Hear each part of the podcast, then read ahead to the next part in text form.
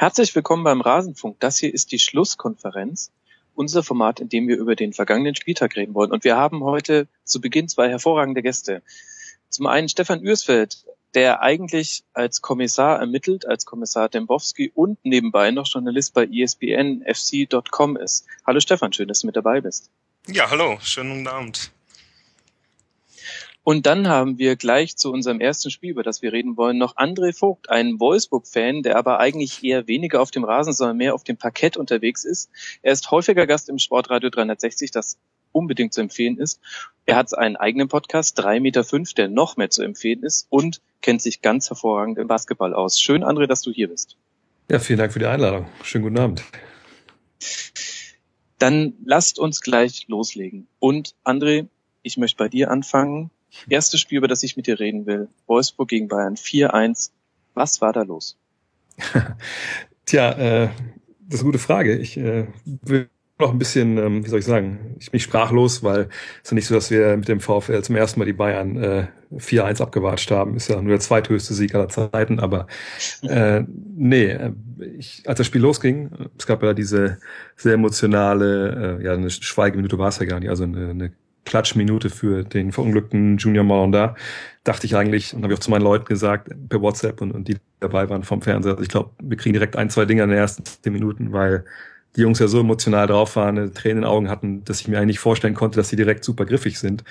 Äh, und waren sie die ersten drei Minuten auch nicht, aber dann kam die vierte Minute und das 1 zu 0 und äh, ja, ich, ich glaube einfach, was in der ganzen Berichterstattung, glaube ich, ein bisschen zu kurz kam überall, war einfach, wie überragend taktisch äh, der Dieter Hacking, Hacking die Mannschaft eingestellt hat. Ja, dieses äh, superschnelle Umschaltspiel, äh, die langen Bälle nach vorne, das, das war ja wirklich wie am Reißbrett halt äh, skizziert und, und so haben sie auch durchgezogen und ähm, das war einfach überragend. Und dass wir die Qualität haben, haben wir, glaube ich, schon oft genug gezeigt, aber halt seit 2009 nicht mehr gegen die Bayern. Von daher war es ja, also ein, ein wahnsinniger Abend. Wir haben uns halt alle irgendwie unglaublich angeguckt, ungläubige WhatsApp geschrieben und äh, der Geist von 2009 wurde dann recht äh, früh beschworen, spätestens nach dem, nach dem 3-0. Ähm, aber ganz so richtig verarbeitet, muss ich ehrlich sagen, habe ich das noch nicht vom Freitag.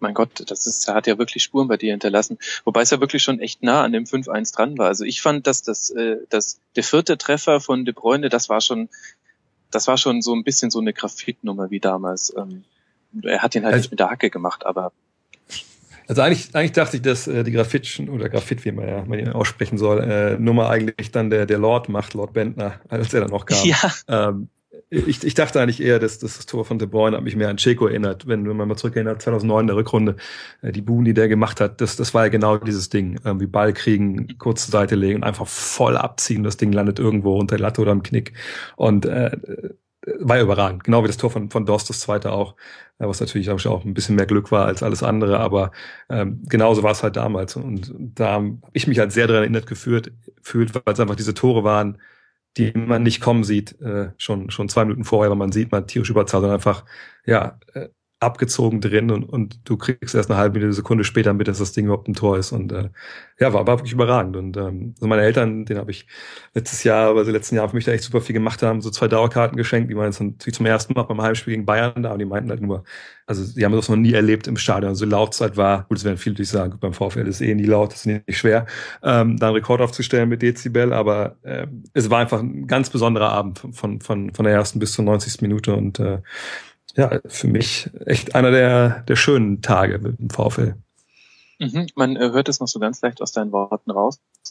Ähm, aber du hast schon so einen äh, interessanten Punkt ja angesprochen. Ähm, ich sag, wie formuliere ich das jetzt richtig? Hm. Wolfsburg ist jetzt nicht der Verein, der auf der Sonnenseite der Gunst der meisten Fans Bundesliga weit steht. Ähm, und jetzt hattet ihr diesen einen Abend, auf dem dann doch alle, an dem doch alle euch die Daumen gedrückt haben. Ähm, hast du das auch so empfunden, dass, äh, dass sich eigentlich wirklich alle über diesen Sieg gefreut haben und auch über die Art und Weise? Nee, alle glaube ich nicht. Also ähm, klar, man merkt es ja heutzutage schon auf Twitter und, und, und Facebook. Ähm, ich habe es auch vorher auch geschrieben, wie heute sind heute sind alle Wölfe, die sich mit, mit Fußball halt irgendwie ein bisschen beschäftigen in, in Deutschland, äh, außer die halt aus, aus Bayern kommen. Ähm, und das mag vielleicht bei vielen auch so gewesen sein, aber lang nicht bei allen, denn ähm, muss man auch ganz klar sagen, die, die Wahrnehmung vom, vom VW Wolfsburg ist ja auch arg belastet durch halt, ja, sagen wir es, ist, also total dumme äh, Vorurteile und, und auch uninformierte Vorurteile von, ja, wie soll ich sagen, äh, sogenannten Fußballromantikern, die heuchlerischer, heuchlerischer nicht sein könnten. Und äh, von daher waren es auf jeden Fall nicht alle, die das super fanden. Aber klar, gab halt von, von vielen Freunden von mir auch, die sich Gladbach-Fans sind, Dortmund-Fans auch Lob natürlich, weil es halt gegen die Bayern ging, weil es aber auch schöner Fußball war. Äh, aber ich glaube, bis der VfL wirklich eine Mehrheit der äh, Fans äh, auf seine Seite ziehen kann. Ja, aber unabhängig davon, wieso sollte man für, für Wolfsburg unbedingt sein? In dem Moment. Nee, nee, Wenn ich jetzt nee, Gladbach-Fan bin oder Schalke-Fan bin, sehe ich doch eher Wolfsburg als den Konkurrenten. Genau, genau. Also ich meine auch gar nicht jetzt, dass man jetzt sagt, okay, super, die haben die Bayern geschlagen und das ist das Beste, was an diesem Spieltag passiert ist. Nee, das meine ich ja gar nicht. Aber es gibt ja dann schon dann immer direkt dann äh, Leute, die es dann nötig fürs Kommentieren, so, ja, ja, aber ihr habt ja alles zusammen gekauft, ihr habt keine Tradition und, und das sind halt zwei so ähm, Argumente, die zum einen gar nicht stimmen, was die Tradition zum Beispiel angeht, äh, und auch mit dem Geld. Gut, natürlich heutzutage äh, ist VW natürlich sehr engagiert, aber das, das meine ich, wenn ich ein bisschen sage, so das heuchlerische Argument, denn ähm, ich glaube, die, die immer sagen, der Fußball ist zu kommerziell und alles, die haben bestimmt auch irgendwo recht, keine Frage. Aber man muss einfach verstehen, dass das Fußball ab der äh, Landesliga und ab der Bezirksliga auch einfach mit Geld halt gespielt wird. So und äh, von daher denke ich immer, es gibt ja kein gutes und kein schlechtes Geld, ähm, sondern es kommt darauf an, was man mit dem Geld halt macht. Und äh, gibt genug Vereine, auch Traditionsvereine, die, glaube ich, in den letzten 20, 30 Jahren äh, das Geld mit vollen Händen rausgeschmissen haben an, an ihre Kumpels und Kollegen und, und einen Sumpf hatten, wo Millionen versickert sind. Und äh, wenn das Tradition ist, da bin ich ganz froh, dass wir nicht in der Tradition dieser Vereine stehen, sondern eigentlich eine gute Jugendarbeit haben äh, und einfach das auch, auch anständig machen, nach Jahren, wo es halt nicht anständig gemacht wurde, auch bei uns, muss man ganz klar so sehen. Ähm, aber ich, ich bin halt immer sehr allergisch gegen diese, genau gegen diese beiden Argumente. Die kaufen sich alles zusammen und äh, haben halt keine Tradition, denn äh, A, stimmt es nicht und, und B, äh, sollte man das, glaube ich, auch als Fußballfan auch differenzierter sehen können. Woher stammt das Geld für Schüler dann Genau, jetzt? das wäre meine Frage auch gewesen. Ja, nicht mal klar, das meine ja, jetzt ist es ja vollkommen richtig, aber wenn man, man zum Beispiel zurückguckt, ähm, hat ja über Jahre in der zweiten Liga, Regionalliga gespielt damals, wo ich immer denke, das ist auch schon Tradition. Ähm, VfL hat gespielt äh, in, dem, in der höchsten deutschen Spielklasse vor der Bundesliga damals äh, gegen FC Santos mit, mit Pelé gespielt. Ähm, also wenn das auch keine Tradition ist, dann frage ich mich, wie weit man eigentlich zurückgehen muss. Ähm, VfL ist älter als Verein als der erste FC Köln zum Beispiel. Ja? Ähm, und ähm, die Jahre, wo sie in der Regionalliga waren, in der zweiten Liga, das habe ich damals noch als, als Kind oder auch als Fußball damals, ich habe ja lange noch Fußball gespielt, äh, mitbekommen, dass sich halt die ganze Stadt immer echauffiert hat, weil VfL halt nichts, äh, weil VW halt nichts gegeben hat. Ja, äh, als sie aufgestiegen sind, ähm, 96, äh, ja, das war ohne großartiges äh, VW-Geld. Klar haben die gesponsert, aber aber lange nicht so, wie es eigentlich dafür angebracht gewesen wäre. Und irgendwann fiel die Entscheidung im Konzern, dass man es ähnlich wie bei Leverkusen halt macht und da halt in die, in die Vollen geht. Und heute muss man ganz klar sagen, natürlich ähm, wird da wahrscheinlich gemessen an dem, was in den letzten Jahren passiert ist, äh, zu viel investiert von VW. Ähm, aber dafür haben wir auch Financial Fair Play jetzt. Äh, und solange da alles mit äh, ja so zugeht, dass man da jetzt keine Sanktionen von der FIFA oder UEFA verhängt, dann denke ich, ist es auch okay. Ähm, aber ich glaube auch, dass, dass viele, die sich dann immer aufregen, äh, ja, da wird das Geld mit vollen Händen rausgeschmissen, dann immer noch auf Namen wie Schürle halt gucken. Aber dass man halt von Meister geworden ist, halt jemand wie Marcel Schäfer geholt hat, Sascha Rita geholt hat, Diego Benaldi, das waren ja alles Jungs, die haben damals ja halt keiner gekannt. Äh, Edin Ceko kam aus der zweiten tschechischen Liga. Äh, wir haben jetzt auch wieder junge Spieler eingebaut. Ja, Julian Brandt, der jetzt für Leverkusen ist, der hat bei uns Fußball spielen gelernt. Also ähm, da machen sich viele immer relativ einfach so. Und klar, ich verstehe jeden, der das kritisch sieht. Ich sehe es auch selber auch sehr kritisch. Auch die, die 30 Millionen für Schirle jetzt sehe ich kritisch. Ähm, aber man darf nicht vergessen, dass es doch andere Seiten gibt. Aber dann musst du mir jetzt mal eins erklären. Also das mit der Tradition, mhm. da stimme ich dir auch zu. Wir, wir hatten auch mal, ähm, wir hatten in der Hinrunde schon mal mit einem Wolfsburg-Fan auch hier ähm, drüber diskutiert. Da sind wir auf dem Punkt auch länger eingegangen. Aber dann verstehe ich nicht so ganz, warum ist dann die Begeisterung in der Region dann doch gar nicht so groß. Wenn ich jetzt eben zum Beispiel lese, dass zum Auswärtsspiel bei der Eintracht nur 200 Fans mitreisen. Woher kommt aber das? das? Ist ja eigentlich, aber das ist ja eigentlich schnell erklärt. Ähm, man muss ja mal gucken, wo Wolfsburg geografisch liegt. Also wir haben natürlich Braunschweig direkt, das sind 20 Minuten mit dem Auto. Ähm, und das ist natürlich äh, ein Verein. Gut, da gibt's jetzt eine tierische Rivalität, die gab es natürlich aber früher gar nicht, äh, weil es da gab mal Berührungspunkte, er hat zusammen in der Europa-Liga gespielt, in der Regionalliga gespielt und so, keine Frage. Ähm, aber die richtige Rivalität kam jetzt erst, als die Braunschweiger im Endeffekt mit ansehen mussten, dass ihr Verein halt äh, herunter durchgereicht wurden, wie sie aufgestiegen sind. Und dann halt durch die beiden Duelle im vergangenen Jahr. Ähm, aber kein Braunschweiger wird halt jemals sagen, okay, ich gehe jetzt zum VfL, guck mit der Bundesliga Fußball an, auch selbst wenn die Eintracht äh, nur in der zweiten Liga spielt. Ähm, ich habe sogar viele Kollegen in, in, in Wolfsburg, die halt Braunschweig-Fans sind, immer waren und trotzdem nicht zum VfL gehen halt. Ähm, dann hast du Hannover als nächstgrößere Stadt. Auf 96 Fans, warum sollten die zum VfL überlaufen? Die haben selber eine gute Mannschaft ähm, im letzten Jahr immer wieder gehabt. Äh, die sind halt 96 Fans. Ähm, und dann ist da halt nicht mehr so viel an großen Städten. Da hast du viele kleine Städte, ähm, wo man natürlich auch, eben weil dem VfL die große Bundesliga-Tradition natürlich fehlt, du halt nicht äh, in den letzten 20, 30 Jahren junge Leute hattest, die in VfL-Bettwäsche geschlafen haben, weil sie einfach, ja, 96 Bettwäsche anhatten, äh, drauf hatten oder, oder vom, von Eintracht Braunschweig oder Bayern München oder, am ersten FC Köln. Ich war auch Köln-Fan, als ich aufgewachsen bin und Fußball gespielt habe. Äh, und dann ist aber nichts mehr. Da kommt recht schnell die Grenze, die ehemalige Grenze. So, da war es dann eh vorbei. Ähm, und ähm, das mit der Tradition stimmt ja in, in dem Sinne, dass du halt, äh, gesagt, in, in Wolfsburg lange keinen Bundesliga-Fußball gehabt hast. Und ich denke gerade Kinder, und da fängt es ja an mit dem Fansein. Und, und da wird ja auch der, der, der Samen des Fanseins wird da ja in, in den Boden gesteckt. Äh, wenn du da nicht begeistert wirst von einem Verein, und das ist natürlich ganz schwer, wenn du nicht in der ersten Liga spielst, ähm, ja, dann suchst du dir anderen Verein aus. Und ähm, ich glaube, den Prozess, dass jetzt Fans ranwachsen, der kommt halt, der ist jetzt halt in Gang gegangen. Also spätestens seit 2009, aber auch schon vorher. Und es ist halt nichts, was über ein, zwei Jahre passieren kann. Und ketzerisch könnte ich sagen, ich war 2009. 200 Leute ist natürlich trotz, trotz alledem sehr, sehr ja, wenig für einen Verein, okay, der jetzt, um, um nicht den Titel ja. mitspielt, der sich aber für die Champions League qualifizieren kann. Da gebe ich vollkommen recht. Aber da geht jetzt vielleicht auch ein, ein, Argument liefern, was ich, was mir selber fast im Halse stecken bleibt. Aber äh, was man immer nicht vergessen darf, ist natürlich, dass ähm, sagt die Fans in in Wolfsburg leben, natürlich. Also es gibt ja jetzt kaum Fans irgendwie in, in, Frankfurt. Okay, ein Freund von mir lebt da und ich ziehe da auch bald hin. Äh, dann gehe ich auch zur Eintracht natürlich, dann, wenn der VfL kommt. Ähm, aber es ist ja nicht so, dass da eine große Fanbasis ist in dem jeweiligen Bereich. Also wenn, wenn jetzt, keine Ahnung, Schalke in Hamburg spielt oder in Berlin, dann kommen bestimmt schon tausend, also nicht tausende, aber kommen bestimmt hunderte aus der jeweiligen Stadt, die da halt versprengt sind und die da leben, aber halt trotzdem Schalke-Fans sind. Ähm, Gleiche gilt natürlich für die Bayern, für Stuttgart, für jeden Verein. Ähm, da ist natürlich auch schon mal an sich schon mal weniger. Und dann kommt das Argument, was ich eben meinte.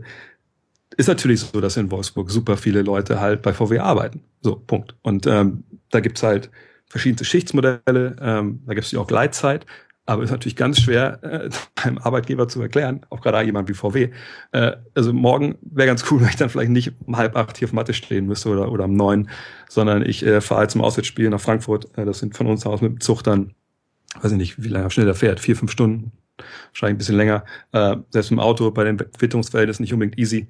Äh, und wenn du weißt, wenn du bei VW mal zweimal zu spät gekommen bist heutzutage, dann war es das dann auch mit deiner Arbeitskarriere, äh, weil du dann auch auf der Straße fliegst. Ähm, das ist dann halt schwierig. So und weil es ja viele junge Leute sind, sind natürlich auch viele auch dabei, die zur Schule gehen. Und das ist einfach was, ja, das sind viele Symptome halt so. Klar wünsche ich mir auch, dass äh, mehr Leute hinfahren, aber man muss auch mal sehen, dass wenn es halt Sonntagsspiele zum Beispiel sind, hast du eigentlich generell halt äh, doch einen ganz guten Anteil an, an Wolfsburg-Fans, die dabei sind. Aber klar, äh, es gibt immer diese Spiele, letztes Jahr auch in Gladbach unter der Woche, ja, da hätte ich da jeden Fan mit der Hand begrüßen, Handschlag begrüßen können vor dem Spiel, locker geschafft.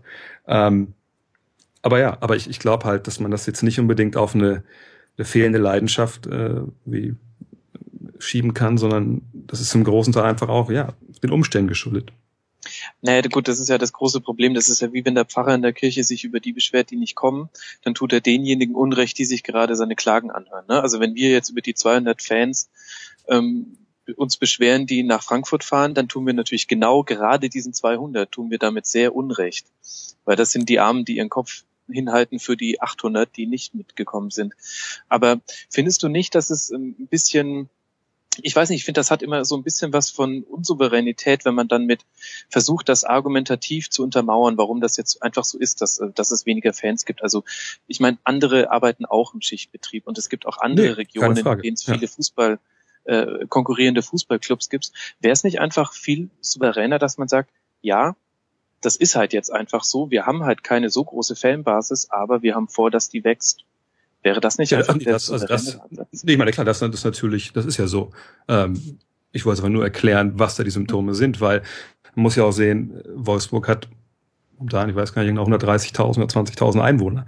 So, und äh, ist halt, wie gesagt, in dieser Region, wo es halt zwei starke Vereine gibt, äh, sind seit mehreren Jahren in der Bundesliga, äh, verhaftet. Und ähm, ja, ich meine, es ist einfach ein Prozess. So, äh, das lässt sich ja nicht wegdiskutieren. Du hast vollkommen recht. Das ist was, was man immer wieder sagen sollte. Aber es gibt natürlich auch Gründe, warum halt, ich sag mal, 400 wären es auf jeden Fall, wenn halt vielleicht auch, wenn die anderen, anderen Lebensumstände wären oder wenn wir halt äh, mehr Leute hätten schon, wenn wir schon 20 Jahre in der Bundesliga spielen, ja fast schon 20 Jahre, sagen wir 30 Jahre in der Bundesliga spielen würden, äh, dann gäbe es ja auch noch mehr Leute, die irgendwo anders wohnen würden, dahin kommen. Aber äh, klar, es ist einfach eine Sache, da ist Wolfsburg hinten dran, was halt andere Vereine denen voraus haben, gar keine Frage.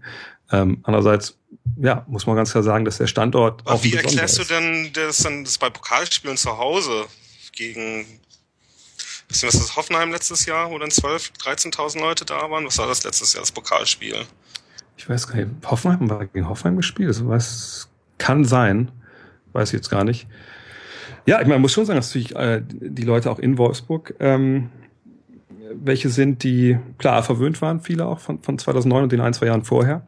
Ähm, und dann auch manchmal einfach, wenn Spieler äh, Teams kommen, die nicht ganz so super äh, attraktiv sind, vielleicht dann einfach auch nicht, nicht hingehen. Das ist einfach so, klar. Und ähm, dass man jetzt auch nicht die, die Leidenschaft in der, in der Breite, sage ich mal, hat, äh, wie es halt auf Schalke oder Dortmund oder sowas ist, ähm, ist einfach so. Natürlich, keine Frage. Aber ich, ich finde immer, äh, das kann man äh, nicht direkt immer auf, auf, auf alles projizieren, denn die Jungs, die in der Kurve da stehen, äh, bin ich ganz ehrlich, äh, die singen da die 90 Minuten durch. Ähm, da habe ich auf Schalke schon Spiele erlebt, äh, wo ich öfter früher war.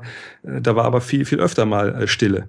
Und da wurde viel schneller mal gepfiffen. Also ich, ich finde es immer schwierig von der ähm, von der Quantität auf die Qualität zu schließen. So. Und, mhm. ähm, und dagegen wehre ich mich vielleicht ein bisschen, weil klar, dass es weniger gibt, das ist ja keine Frage.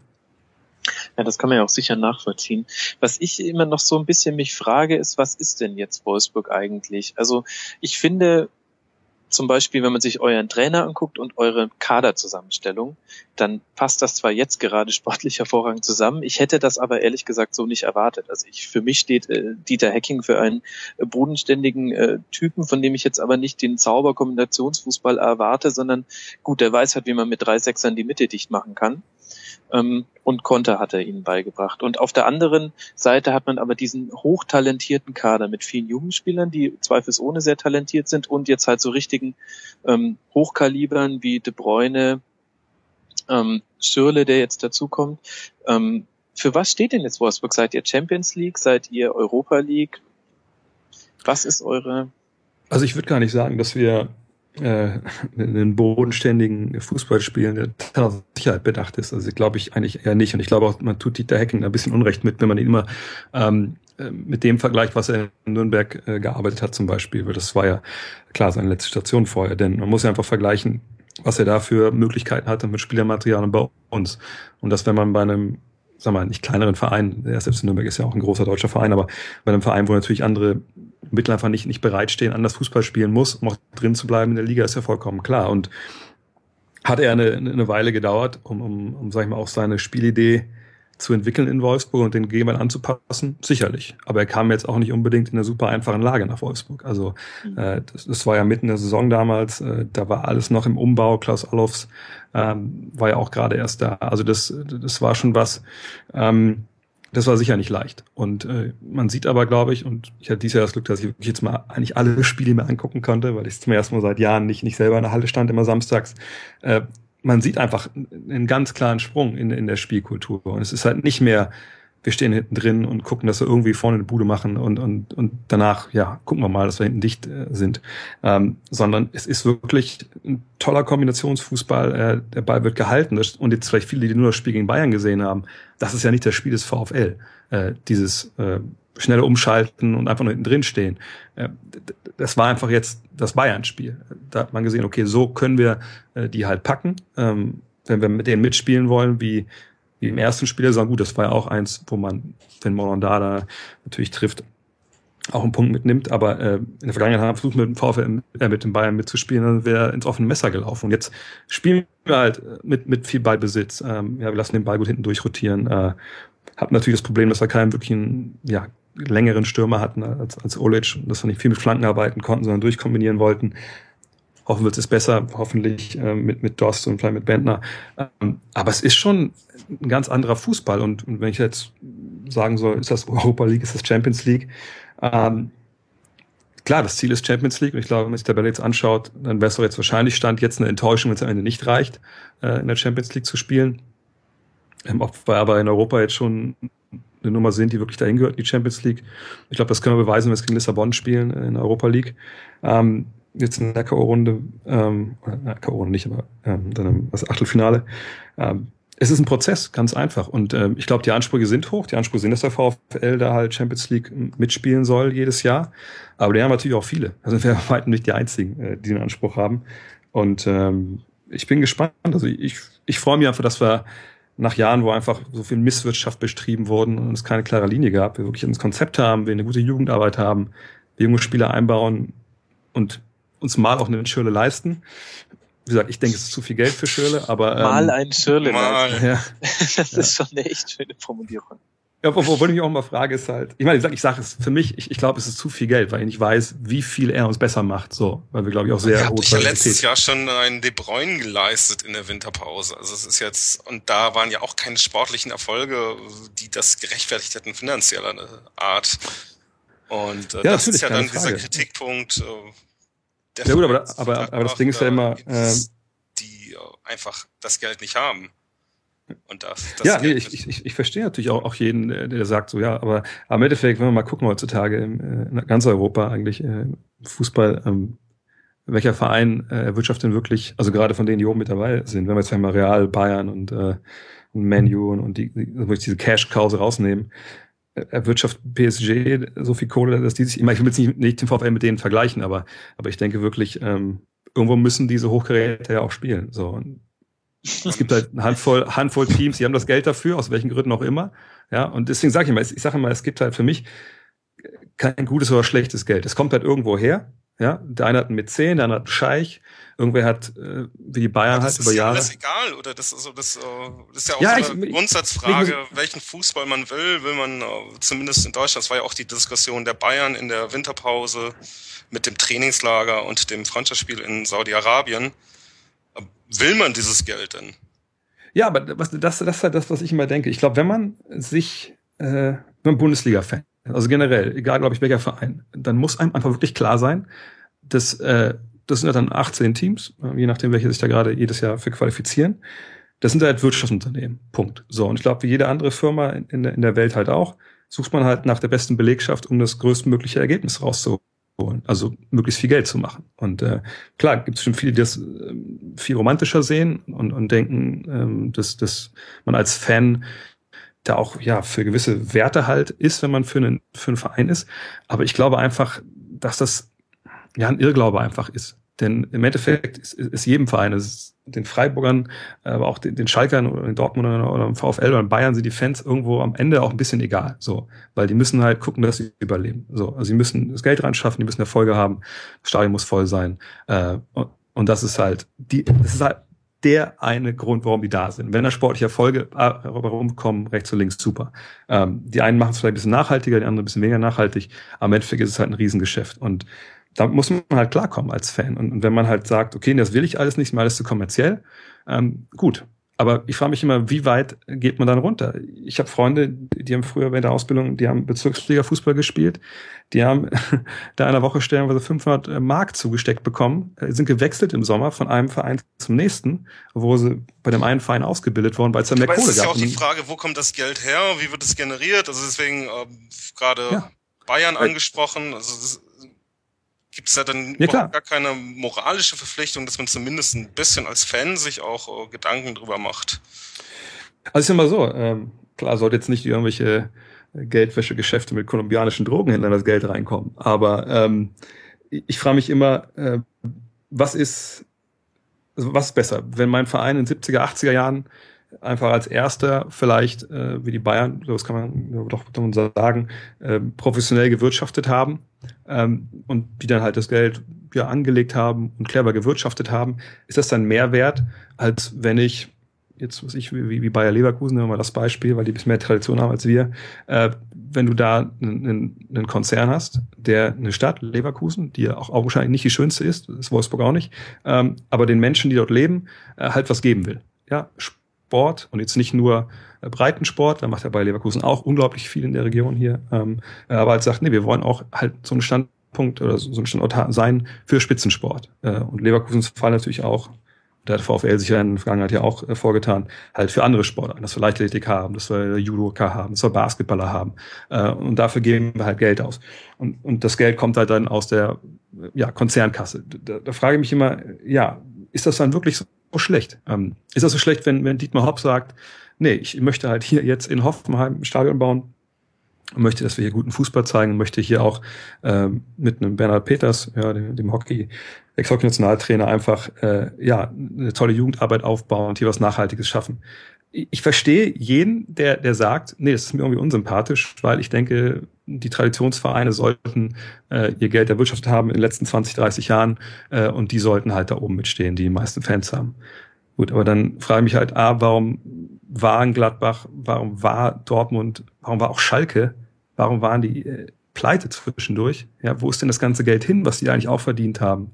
Ähm, und wenn wir dann bei Moral sind, ist das denn moralisch, das Geld von, von Gazprom zu nehmen? Ist es denn moralisch? Also das ist ja, du kannst, glaube ich, fast bei jedem äh, Sponsor kannst du irgendwas finden. Ist es moralisch, wenn du äh, in Bremen äh, von so einem Hühnerzüchter äh, dir das Geld nimmst? Also wie gesagt, ich, ich finde es ganz, ganz problematisch, wenn man da immer anfängt, dann auf äh, Finger auf andere zu zeigen. Denn äh, im Endeffekt glaube ich auch, dass jeder Verein froh wäre, wenn er äh, ein bisschen mehr Geld hätte.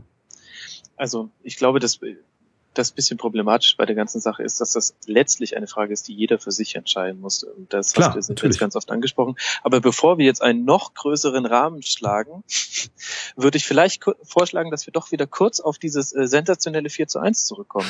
Und da würde ich ja jetzt dann mal, weil ich erwarte, dass da die etwas neutralere Meinung kommt, den Stefan fragen, ähm, waren die Bayern nicht vielleicht auch einfach richtig schlecht in dem Spiel? Also klar, Wolfsburg gut, aber Bayern Verteidigung, was war da los? Bayern wirkte sehr nervös. Bayern stand, wie sie es ja häufiger machen, sehr hoch, ähm, sind dann einfach überspielt worden. Ich glaube nicht, dass diese Leistung der Bayern exemplarisch stehen wird für den Rest der Rückrunde. Das Bayern-System ist mit Sicherheit nicht entschlüsselt, sondern die waren einfach noch nicht bereit. Und äh, es gab diese eine Situation, wo man auch gesehen hat, dass es einfach aus irgendeinem Grund die Mannschaft sehr nervös war, als Arnold äh, den Freistoß von Alonso verhindert hat, kurz vor der Halbzeit. Mhm. Und es dann dazu so einer Rudelbildung kam und sich dann wirklich fragt, wieso muss Alonso sich da jetzt so aufregen als alter, erfahrener Spieler, wieso muss er sich äh, in dem Moment, und da steht es noch 1-0, alles noch drin, um, da anlegen mit Arnold, der 20 Jahre alt ist. Also, ich glaube einfach, dass das Bayern da in dem Moment äh, noch nicht ganz da war. Mhm. Besser, wahrscheinlich besser für Bayern, dass sie jetzt nicht da waren. Ähm, wie Guardiola das heute gesagt hat, besser jetzt verlieren und äh, wissen, dass man verlieren kann und äh, sich, sich klar darüber sein, dass man eben auch äh, kämpfen muss. Und äh, er hat ja auch selbst gesagt, er standen einfach zu weit vorne, die äh, Verteidiger. Und Dante ist offensichtlich ohnehin über seinem äh, Leistungszenit. Boateng sah jetzt auch nicht besser aus. Ähm, aber solche Spiele gibt's dann eben. Mhm. Und Wolfsburg hat sich dann natürlich da auch in einen Rausch gespielt. Und das, wenn man die, das zweite, das dritte und das vierte Tor sieht, lange Bälle, wunderbar, wunderbarer Abschluss. Auch das, das zweite Tor um, erzielt, ja nicht unbedingt in den Winkel, sondern er trifft den Ball einfach nur der Bastos und uh, er geht irgendwo hin und fliegt dann ins Tor. Der kann ja genauso gut über Stadiondach fliegen in dem Moment. Mhm. Gibt dann eben so Tage, da funktioniert es. Es hat funktioniert für, für Wolfsburg. Ich würde mir da als um die Bayern keine großen Sorgen machen. Das war jetzt auch nicht direkt die Frage. Aber vielleicht kann man wirklich das Spiel letztlich so runterbrechen. Auf der einen Seite hat sehr viel funktioniert, auf der anderen Seite war sehr viel noch im Argen. Und ich finde aber insgesamt, wenn man sich jetzt einfach mal Hin- und Rückspiel anguckt, dann ist das durchaus verdient, dass Wolfsburg da jetzt äh, mal einen Sieg landen konnte, weil sie waren auch schon am ersten Spieltag wirklich gut. Sie hätten eigentlich ein 2-2 erreichen müssen, äh, auswärts in München. Und so war das doch jetzt dann irgendwie dann auch okay. Und wir hatten auf jeden Fall einen spannenden Auftakt in die Rückrunde. André, sag mir jetzt noch kurz, jetzt musst du wirklich die Karten auf den Tisch legen. Zweiter, hm. dritter, vierter, wo landet ihr? Oder hätte, wie mir darfst du auch erster sagen. ich hatte letzte Woche witzigerweise äh, nicht zu einem Basketball-Thema. Ich habe ein Interview mit äh, Stefan Kiesling, also sehr unglaublich cooler Typ, hätte ich nicht gedacht. Für einen Fußballer wahnsinnig, wahnsinnig eloquent, also super viel, also auch so super eloquent. Das wäre jetzt, äh, war ja mehr ein Complice halt gerade. Nee, also super cooler Typ, hat sich super viel Zeit genommen. Äh, und am Ende haben wir uns dann so ein bisschen geeinigt, dass äh, Hauptsache Champions League, das wäre dann okay für beide Vereine, für uns Werksvereine. Ähm, nee, also ich, ich, ich ähm, ich glaube jetzt einfach, dass das für den zweiten Platz am Ende auch, auch, auch behalten werden. Der Vorsprung ist jetzt schon nicht, nicht, nicht, nicht so gering, ähm, aber muss ja ganz klar sagen, dass wir natürlich lange nicht so gut sind, wie wir da äh, am Freitag aussahen, sondern ähm, das ist halt immer noch ein ganz klarer Prozess mit dieser doch immer noch relativ jungen Mannschaft. Und jetzt, wenn Schöle kommt, wie gesagt, mal gucken, das ist auch immer schwierig, wenn du so einen prominenten Mann da einbauen willst in so eine funktionierende Einheit. Und gerade da sind wir auch, ich will nicht sagen überbesetzt links, aber ähm, da haben wir natürlich Leute, die nicht ganz so schlecht auch spielen. Ähm, nee, ich freue mich einfach. Also als VfL-Fan hast du ja irgendwie auch immer eine Wellenbewegung drin. Mal wirst du Meister, äh, zwei Jahre vorher steigst du am letzten Spieltag fast ab. Ähm, und jetzt, ja, wenn es wieder nach oben ausschlägt, dann bin ich eigentlich ganz froh. Aber ähm, ja, ich glaube, wir werden Zweiter am Ende. Mhm. Gut. Definitiv kann man sagen, die Liga kann ja doch noch überraschen und ähm, es ist vielleicht auch allgemein betrachtet jetzt gar nicht so schlecht, dass es jetzt mal nur, nur in Anführungszeichen acht Punkte zwischen Platz eins und zwei sind und nicht 14. André, vielen, vielen Dank, dass du dir äh, Zeit genommen hast für uns und ähm, mit dabei warst. Ich kann allen da draußen nur zurufen, folgt ihm bei Twitter at Ray Vogt und hört seine hervorragenden Podcasts. Und äh, André, würde mich freuen, wenn wir dich mal wieder in der Runde begrüßen dürfen. Sehr gerne, immer mal wieder. Mach's gut. Du auch. Bis bald. Ciao. So, Stefan, und wir reden ein bisschen weiter über den Spieltag. Lass uns mal weitermachen mit einem der Konkurrenten um die Champions League, Fragezeichen. Äh, Gladbach in Stuttgart 1-0 gewonnen. Was nehmen wir mit aus diesem Spiel? Wir nehmen zumindest mit, dass, äh, dass Niedermeyer auch in der 92. Minute es nicht schafft, aus drei Metern das Tor zu treffen und sich dabei dann noch die Hand verletzt. Und äh, für Gladbach sieht es einfach ganz gut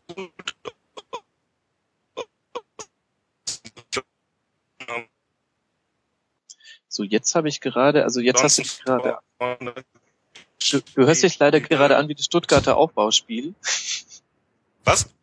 Du hörst dich leider gerade an wie das Stuttgarter Aufbauspiel, doch eher äh, stockend. Ich habe okay. für Gladbach sieht es ganz gut aus, nichts mehr gehört. Aber ich denke, okay. das kann man als die haben, das liegt vielleicht an einem äh, Internet hier. Ähm, die haben äh, wahnsinnig viele Offensivoptionen ja weiterhin. Jetzt ist Hermann äh, hat das Tor geschossen, dann haben sie ja Hazard, der der nicht gespielt hat, weil er krank war mhm. äh, immerhin auf der Bank saß. Dafür spielt dann Fabian Johnson, dann kommt äh, Traoré, kommt zurück vom äh, Africa Cup of Nations. Ähm, André Hahn wird irgendwann zurückkehren. Äh, Raphael, äh, Kruse, Rogata, das ist schon äh, vorne wahnsinnig stark. Chaka mhm. spielt eine tolle Saison. Hat jetzt verlängert, heute glaube ich sogar. Bis 2019, ganz tolles Bild ja auch. Dann äh, wie Eberl und Chaka beide lachen. Und äh, ist ja auch eine tolle Entwicklung, die Chaka genommen hat, der äh, vor mhm. anderthalb Jahren ja eigentlich jede Woche war er irgendwie bei Inter Mailand oder bei Juventus. Äh, der war ja gar nicht auf auf den Verein konzentriert und das hat sich ja doch geändert in diesem Jahr. Mhm. Tut ihm ganz gut, glaube ich, nur eine gelb-rote Karte für und ansonsten nicht weiter negativ aufgefallen, was ja immer so sein Problem war. das sagt schon viel, wenn das etwas Positives ist, wenn man sagt, er hat nur eine gelb-rote Saison gesehen.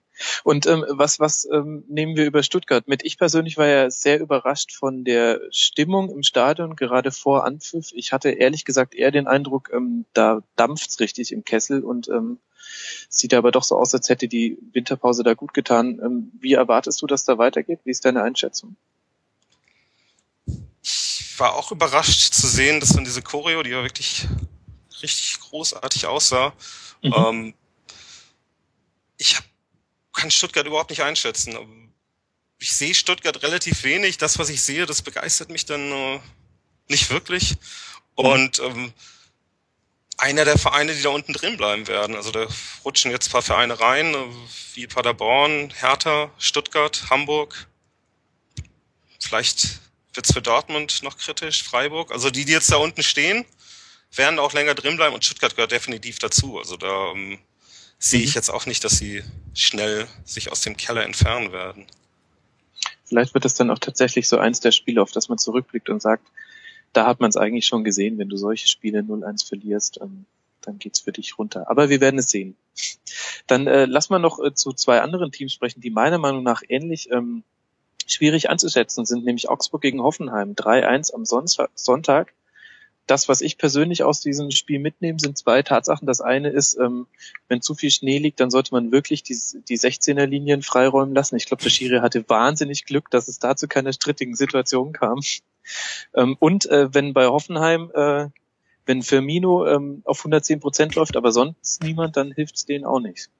Was nimmst du mit aus dem Spiel? Ich war wieder mal äh, begeistert von Augsburg, wie, wie konsequent mhm. sie das Durchziehen ihr Spiel, ähm, wie, dann, wenn man das 1-0 sieht, was für eine großartige Flanke von Heuberg, ähm, einfach nochmal Qualität auch dazugekommen ist in der Winterpause. Klar kommt G dann aufs Spielfeld, der bei ja Dortmund gar nicht gespielt hat. Und spielt jetzt nicht überragend, aber man sieht schon, dass, dass er den Verein auch verstärken wird. Mhm. Und ähm, Bobadilla trifft, also erstaunt einfach, wie, was die in Augsburg, mit welcher Ruhe die das aufgebaut haben, wenn man sieht, wo sie vor zwei Jahren waren in der Winterpause mhm. und wo der Verein jetzt ist, mit weiterhin Reuter und Weinziel. Wie ein Spieler wie Halle Altintop einfach da zum, zum Leader nochmal geworden ist in der Mannschaft. Also, mhm. ich gehe davon aus, dass dass Augsburg da oben drin bleiben wird. Hingegen bei Hoffenheim, ich kann die einfach sehr, sehr schwer einschätzen, weil du wie sagst, äh, Firmino, Volland, äh, und dann wird es ein bisschen, ein bisschen kryptisch. Mhm. Abraham sah gestern äh, in einigen Situationen skurril aus, also diese Kopfballrückgabe, die er da auf, auf Baumann hatte, der Ball dann fast äh, reingegangen ist. Ähm, ich weiß es nicht, äh, kassieren weniger Tore in diesem Jahr, aber ansonsten gehe ich nicht davon aus, dass äh, Hoffenheim, die ja dann immer gerne schnell auch von Europa wieder reden, äh, in die Nähe kommen werden. Mhm. Und definitiv lohnt sich derzeit einfach immer Augsburg Heimspiele zu sehen. Ich muss sagen, ich bin wirklich begeistert. Ähm, äh, ich fand das auch sehr eine sehr schöne Platzierung am Sonntagabend nochmal so ein schöner Rausschmeiß aus dem Spieltag. Das habe ich sehr gerne gesehen. Und wo wir gerade von Mannschaften reden, die in der Nähe von Europa sind, da könnten wir ja eigentlich auch gleich über Schalke gegen Hannover sprechen. Und es trifft sich hervorragend, dass wir dazu einen weiteren Gast in der Leitung haben, nämlich Thorsten Wieland vom Königsblock. Hallo Thorsten, schön, dass du da bist. Hallo zusammen, hi.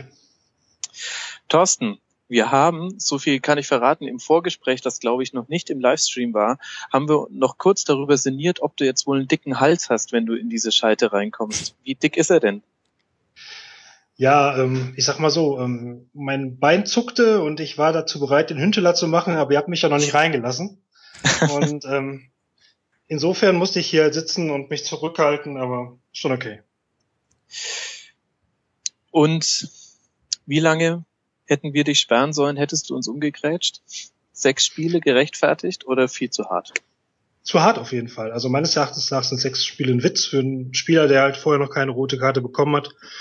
Mhm. Ähm, ich denke, das war ein Frustfoul und ähm, da sehe ich also, ja klar, also das Foul an sich vielleicht drei Spiele und den Vogel fällt noch mal ein dazu oder so. Ich denke, vier Spiele wäre eine harte Strafe, eine berechtigt harte Strafe gewesen dafür, aber sechs Spiele finde ich völlig übertrieben. Ich habe irgendwie das Gefühl, da wird ja so ein Exempel statuiert und finde es halt schade, wenn es ausgerechnet bei meinem Club stattfindet. Hattet ihr ja schon mal mit Jones. Okay, aber der ist ja weit weg, ne? Nee, aber also, da hattet äh, ihr auch die acht Wochen damals für, für Reus und es war ja dann auch nicht nur auf den Pokal begrenzt, sondern ging genau, ja dann auch in die Liga. Nett. Genau, das war auch sehr nett. Ja, heute bei Twitter ähm, schrieb jemand, äh, vielleicht wurde er mit Boateng verwechselt oder so, aber ja, ich finde einfach, wie gesagt, Hünteler ist natürlich so ein heißer Spieler, ja, er fällt auch manchmal auf, dass er so kleine Nickeligkeiten hat, dass er irgendwie äh, ja sich beschwert und so, wenn was nicht richtig läuft, aber er ist kein ist kein böser Spieler, er ist halt nicht aufgefallen durch irgendwelche Tätigkeiten bislang oder so. Und ähm, das ist einfach, ich finde es einfach völlig übertrieben, ehrlich. Ich war ganz äh, verwundert heute Morgen, als ich den Kicker gelesen habe und ich glaube Timo Müller hat den Artikel geschrieben. Der dann schreibt, Insider hatten schon vor Anpfiff prophezeit, der clevere Hunter werde sich gegen 96 die fünfte gelbe Karte abholen. Spielt das vielleicht da noch eine Rolle in der ähm, Entscheidungsfindung? Ähm, ich, ich war kurz, vermutet. ich war kurz versucht, mal nachzuschauen, äh, wie viele Spieler gegen Bayern München mitgemacht hat, ehrlich gesagt. Aber ich habe es dann heute doch nicht geschafft zeitlich. Das wäre vielleicht mal eine Idee, ähm, da mal nachzuschauen. Aber dann macht man sowas, macht man dann mit Trikot ziehen oder mit Ball wegschießen, ne? Und nicht indem man irgendwie dem Gegner da irgendwie äh, da ins Bein tritt. Ne? Also das war halt schon da kam wahrscheinlich einiges zusammen. Er hat auch nicht äh, gut ins Spiel gefunden selbst. Er hatte kein gutes Spiel gemacht und hat irgendwie äh, Situationen gehabt, wo er ähm, ja gescheitert ist ein paar Mal hintereinander und weiß nicht, ob da mit dem Schmiedebach noch irgendwas äh, vorher stattgefunden hat. Das habe ich nicht so richtig mitbekommen. Aber ähm, ja, natürlich war es rot, ja, gar keine Frage und äh, war total bescheuert alles. Und ähm, aber trotzdem diese sechs Spiele finde ich trotzdem übertrieben einfach. War denn dieser zweiter gekriegt? War denn dieser Frust, den Huntela hatte, war das ähm, ein, ein, ein persönlicher Frust oder war das auch so ein bisschen aufs Spiel bezogen? Also ähm, kann man das auch so ein bisschen für die Mannschaft sehen? Ich konnte irgendwie überhaupt nicht einschätzen, wie Schalke selbst jetzt dieses Spiel fand, wie auch die Fans das Spiel fanden. Wie hast du es denn gesehen? Ähm, ich habe es so gesehen, dass es halt äh, ein Spiel war, was eben, ja, es hätte eben genauso gut unentschieden ausgehen können oder verloren gehen können. Also die Chancen hat Hannover ja. Es war ein Spiel, äh, wo beide halt äh, in, in Verteidigung äh, durchaus halt auch Fehler gemacht haben und wo eben beide Teams halt zu guten Chancen gekommen sind.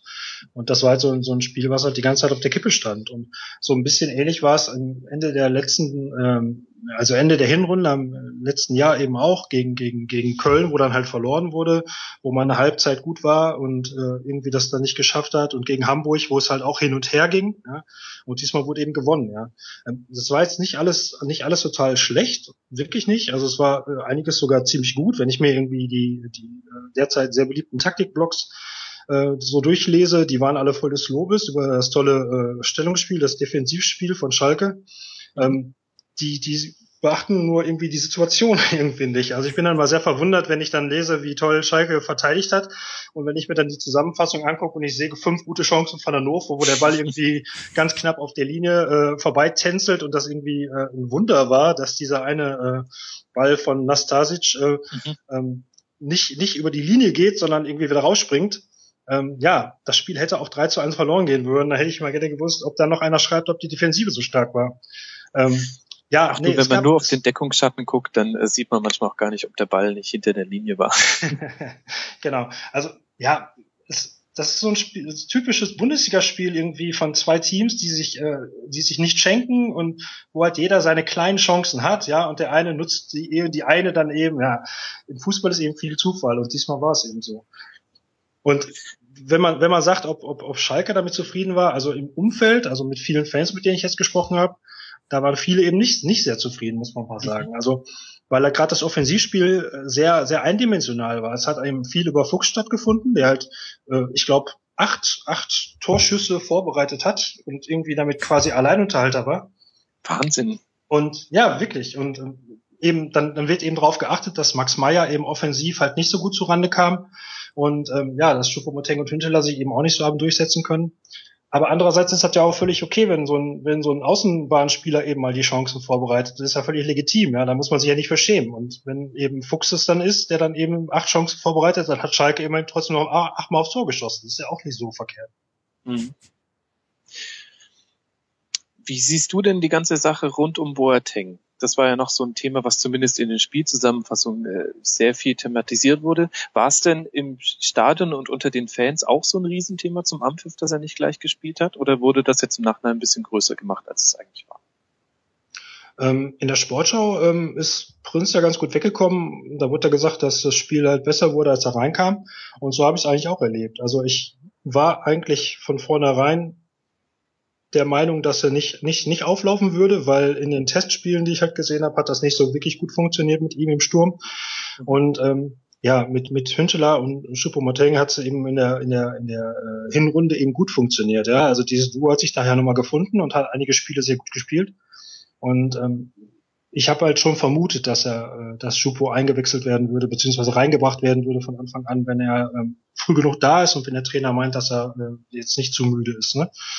Aber wie gesagt, ich, ich finde auch, dass äh, als Prinz reinkam, hat er durchaus äh, viel da äh, vorne getan für die für das für das Mannschaftsspiel. Ja, er hat halt wenig äh, selbst abgeschlossen, aber hat seine Mitspieler gut eingesetzt Und ich fand den, den ähm, Einsatz von Prince eigentlich ganz stark, muss ich sagen. Und das macht mir so ein bisschen Hoffnung äh, für das Spiel äh, morgen eben, weil ähm, Choupo-Moteng ist halt schon der, der, der schnellere der beiden Spieler, wenn ich den jetzt mal mit Hünteler vergleiche. Und äh, mit Prince, wenn er eben gut aufgelegt ist, ihn da äh, als unterstützende Spieler dabei zu haben, wenn, wenn dann so aufgestellt werden wird, das weiß man ja noch nicht so genau. Ähm, ich traue Di Matteo auch zu, sich da irgendwie was ganz anderes einfallen zu lassen. Aber ähm, so ganz grundsätzlich, ähm, denke ich mal, das Spiel in München ist wahrscheinlich das Spiel, wo ich am allerersten noch auf Hünteler verzichten kann, freiwillig. Ja, weil mhm das ist jetzt nicht so das Spiel, wo ich vorne den durchschlagskräftigen äh, Stoßstürmer so benötige, der Hüntejahr-Nummer ist. So, ne? Und, ähm, wie schätzt du denn, kann ich, äh, wie schätzt du denn die Sperre für Huntela in Bezug dann auf die Champions League ein? Macht das überhaupt noch einen Unterschied, dass er dann ohne äh, Spielpraxis gegen Real spielt? Oder also habt ihr Real schon abgehakt oder? Das Ding ist durch, oder? Ganz genau, die klassische Frage. Die klassische Frage, ist das Ding durch? Ja, was soll ich Ihnen dazu sagen? Also ähm, natürlich, natürlich äh, denkt jeder an die Spiele in der letzten Saison und keiner freut sich über so ein Los. Aber wird jetzt nochmal gespielt und man hat nur immer die Hoffnung, dass irgendwie im Fußballspiel eben auch alles möglich ist. Ja, da kommen von mir jetzt genauso Plattitüden, wie die wahrscheinlich von jedem Trainer kommen würden. Ja, oder wie Klopp nee, gefragt wurde. Ich, ja, wie schätzt du ja. das ein, dass eine Huntela jetzt dann ohne Spielpraxis in die Spiele gehen wird? Ja, vielleicht geht er dann ja gar nicht in das Spiel. Mal gucken. Also wenn es jetzt vorher gut funktioniert mit, mit, mit Prince und, und Schupo, vielleicht gehen die ja dann ins Spiel. Müssen wir mal abwarten. Weiß ich nicht. Das müssen wir definitiv. Und äh, den Hunteler wird es wahrscheinlich äh, wenig ärgern, dass jetzt zumindest das morgige Spiel verpasst. Äh, Ed Hassans Corner hat uns freundlicherweise seine Bilanz rausgesucht. Er hat fünfmal gegen die Bayern gespielt, ein Sieg, vier Niederlagen, kein Tor. Da wird jetzt auch nichts mehr dazukommen. Ähm, Jetzt haben wir hier die interessante Konstellation, dass wir einen Dortmund-Fan und einen Schalke-Fan haben und man hätte sich natürlich eigentlich vor der Saison gedacht, ihr beide redet jetzt darum, wer den Bayern als nächstes ein Bein stellt und äh, in der Tabelle ranrückt. Und jetzt steht ihr, ich weiß gar nicht wie viele Plätze, 14 Plätze auseinander. Stefan, jetzt 0 zu 0 in Leverkusen habt ihr gespielt im Topspiel. War das Spiel ein Maßstab oder ähm, kann man das noch gar nicht so wirklich zur Rate ziehen, weil Leverkusen auch ein ganz besonderer Gegner ist im Vergleich zu ganz vielen anderen Bundesligisten? Leverkusen war ein ganz besonderer Gegner, weil es eben auch das erste Spiel nach der Winterpause war. Mhm. Und ähm, Leverkusen natürlich durch, äh, durch den Hinspielerfolg, ähm, wo sie einfach gezeigt haben, wie, wie hoch sie uns dort angegriffen haben, ein anderer Gegner ist als jetzt Augsburg oder als dann äh, Freiburg dann am Wochenende.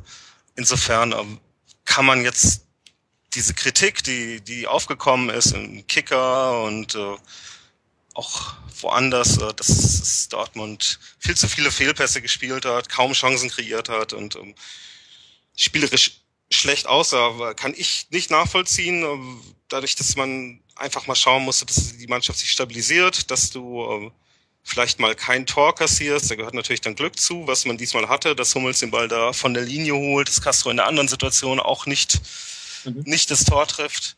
Ähm, aber darum ging es jetzt erstmal. Es ging nicht darum, irgendwie Leverkusen zu schlagen, was ja auch durchaus noch drin gewesen wäre. Aber 0 zu 0 in Leverkusen, trotz der Heimbilanz von Leverkusen in dieser Saison, ist ja kein, kein schlechtes Resultat. Dass es spielerisch mies aussah und dass es offensiv äh, noch einiges zu tun gibt, ist ja klar, aber wenn man nach 18 Spieltagen dort unten steht, zählt es, glaube ich, mehr erstmal aufs Ergebnis zu schauen, als auf das Spielerische zu schauen. Insofern, mhm.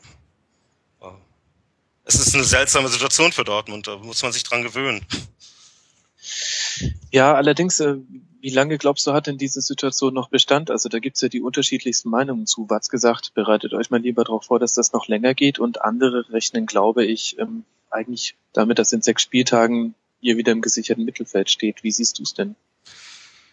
Ja, gute Frage. Wenn ich mir die Spiele angucke, dann kann man schon davon ausgehen, dass jetzt in den nächsten vier Spielen durchaus äh, sieben, acht Punkte drin sind. Nur. Äh, also gegen Augsburg, Freiburg, Mainz und Stuttgart, nur für genau. die, die den Spielplan nicht auswendig im Kopf haben. Genau. Ähm, jetzt ist es aber so, man hat auch zu Hause in der Hinrunde gegen Hannover oder gegen Hamburg nicht gewonnen, auswärts in Köln nicht gewonnen und in Paderborn nicht gewonnen. Alle Spiele, von denen eigentlich drei Punkte erwartet worden sind. Insofern kann man jetzt auch nach einem Spiel in der Rückrunde ja nicht sagen, es funktioniert jetzt wieder. Mhm. Da wird sich also viel gegen Augsburg zeigen. Es ist ein Heimspiel. Dortmund hat, wenn man jetzt die Bilanz bemüht, drei Spiele in Folge ganz gut ausgesehen. Die haben äh, Gladbach, Hoffenheim und äh, geschlagen und 2-2 gegen Wolfsburg gespielt. Äh, auch durchaus hätte gewinnen können, wenn Kehl äh, Naldo bei einer Ecke nicht verpasst, so dass man da ja äh, durchaus drauf aufbauen kann. Ähm, mal schauen. Wird, äh, ich finde es ganz interessant, wie, wie Klopp das wieder äh, angegangen ist heute in der Pressekonferenz, wo er einfach wieder den Druck komplett von der Mannschaft nimmt, äh, konzentriert sich alles auf ihn jetzt. Mhm. Und äh, ist, glaube ich, auch ganz, ganz richtig. Ähm, diese Wagenburg-Mentalität, die er da gerade beschwören will, das kreiert man ja ganz gut, indem man äh, auch dann den Unmut der Leute, die nicht zum Verein gehören, auf sich zieht und so dann eben auch eine jetzt erst Rechtsstimmung im Verein erzeugt. Und das, das ist im Heimspiel immer ganz wichtig, dass man das Stadion auch hinter sich hat. Das, äh, mhm. Ich glaube, das hilft den Spielern sehr. Ja, der sogenannte Pete Carroll-Effekt. Man sagt einfach, ähm, ich war's, ich bin schuld, bitte hasst mich, um diesen kleinen Super Bowl-Insider zu bemühen. Ähm, jetzt würde mich ja mal interessieren, Thorsten, bei mir persönlich ist es so, ähm, ich bin ja Bayern-Fan und ähm, am Anfang fand ich es noch durchaus witzig, dass Dortmund verloren hat und habe mich auch äh, schon ein bisschen drüber gefreut. Und irgendwann dann hört das aber auf und man findet es dann eigentlich nicht mehr lustig, ähm, weil man das keinem anderen Verein wünscht und man kennt halt leider auch tatsächlich sympathische Dortmund-Fans. Wie ist es denn bei dir? Wenn du jetzt auf die nächsten Spiele guckst, jetzt das Schalke-Spiel nehmen wir mal aus, das ist ja klar, aber Augsburg, Freiburg, Mainz, Stuttgart, hoffst du auf null Punkte für die Schwarz-Gelben? Ja, klar. Ist das tatsächlich so? ja, also erstmal schon, auf jeden Fall. Aber ich möchte dazu noch mal ganz kurz was erklären. Also wie ich das sehe, ist halt ähm, diese diese Sache äh, von wegen ähm, diese diese diese Fremdeinschätzung und Eigeneinschätzung. Ich finde da gerade ist ist das, was mich total gewundert hat, ist ja dass jetzt eben Borussia Dortmund plötzlich tatsächlich mit dieser mit dieser Abstiegskampf Selbsteinschätzung ankommt. Also ich bin jetzt nun mal derjenige, der jetzt eben Borussia Dortmund als äh, als starken Kader sieht mit dem besten deutschen Trainer, den es gibt, und mit einer äh, verunglückten Hinrunde. So, und ich bin jetzt davon ausgegangen, dass jetzt irgendwie in der Winterpause das Ganze auf Null gesetzt wird, ja? dass man jetzt eben äh, darauf hofft, in den wichtigen Situationen auch mal das Quäntchen Glück zu haben, ja? und dass es eben ein Team ist, was locker irgendwie in der Lage ist, mal acht Spiele in Folge zu gewinnen. So, weil es einfach von der von der Qualität eher das das schaffen kann. So. Und wenn ich dann eben so ein Spiel dann sehe, oder ich habe es halt nur in der Zusammenfassung gesehen, aber wenn ich dann eben sehe und dann die Statistik lese und die vielen Fehlpässe lese und dann höre irgendwie, ja, wir sind im Abstiegskampf, da muss man auch mal den Ball hoch und weit rausschlagen, wir wollen keinen Champagnerfußball, dieses ganze Gesülte, dann frage ich mich. Nun, äh, aber das war jetzt der auf den äh, Gegner bezogen, dass man den Ball hinten rausgespielt hat. Ja, ja, ja, warum auch immer. Umspielen und äh, ja, das aber wird gegen Augsburg nicht passieren und Lass mich doch mal Es ging darum, ja. Dieses, äh, wir wollen keinen Champagnerfußball, ist ja dieses, das ist ja diese Rhetorik schon, ja, das ist dieses, ja, wir müssen beißen, wir müssen Gras fressen, wir wollen keinen Champagnerfußball. Und das ist im Prinzip so das, was mich gerade so ein bisschen schockiert, ja, dass eben äh, man sich selbst quasi auf diese, äh, auf diese Fußsohle Fußball äh, nach unten begibt und jetzt irgendwie von da aus versucht, sich irgendwie abzustoßen mit irgendwelchen wilden Schritten ähm, und eben sich nicht darauf besinnt, was man eigentlich kann, ja, oder wo man, wo jeder, jeder vorher gesehen hat, was, was so eine Mannschaft zu, an Fußball zu leisten imstande ist. Und ähm, da ja, ist wirklich. Wann ähm, hat man das zum letzten Mal gesehen? Das ist ja die Frage. Ja gut, das aber hat man diese Saison ja nicht gesehen und insofern muss man sich vielleicht darauf besinnen, erstmal da wieder hinzukommen. Und da kommst du nicht mit Worten hin, sondern du musst dann tatsächlich erstmal dir Selbstvertrauen zurückholen. Und äh, ja, darum geht's gerade bei Dortmund. Aber äh, wir, wir arbeiten ja gerade an, an den Sachen mit den Worten. Du hast ja gerade selber gesagt, es geht auch darum, in der Pressekonferenz diese Wagenburg-Mentalität aufzubringen. Ähm, und das ist genau das, äh, was gerade Dortmund auch gerade macht. Also man versucht auch mit Worten, sich in diesen Abstiegskampf reinzubeißen. Und ich habe eigentlich erwartet, dass man mit Worten auch versucht zu sagen, oder zumindest mit dem ganzen Auftreten her und mit der ganzen Art und Weise, wie man sich gibt, äh, das äh, vergessen zu machen, was, was in der Hinrunde passiert ist und wieder da anzuknüpfen, wo man eigentlich herkommt. Ja? Und ähm, natürlich äh, hat hat halt häufig nicht funktioniert. Welcher Position bist du denn, wenn du vor dem Auswärtsspiel beim Tabellen Dritten als Tabellen 17. oder dann Tabellen 18. wenn du in das Spiel gehst, du kannst auch nicht sagen, hier, wir wollen die weghauen. Und du kannst es, wenn die, wenn die Abwehr nicht steht, wenn du kein Selbstvertrauen hast, wenn du genau weißt, wir machen Fehler, gerade im Spielaufbau, wenn wir schnell angegriffen werden. Deswegen überspielen wir einfach das Mittelfeld, indem wir den Ball nach vorne spielen, geben die Bälle dadurch natürlich schneller her, aber in Zonen, in denen es nicht so gefährlich wird. Ähm, es wird ja immer, Klopp wurde kritisiert dafür, dass er keinen Plan B hat, dann entwickelt er jetzt halt diesen Plan, der nicht, nicht schön aussieht für das Spiel gegen Leverkusen. Ähm, und dann zieht er wieder Kritik auf sich. Das ist, also das habe ich nicht verstanden. Mhm.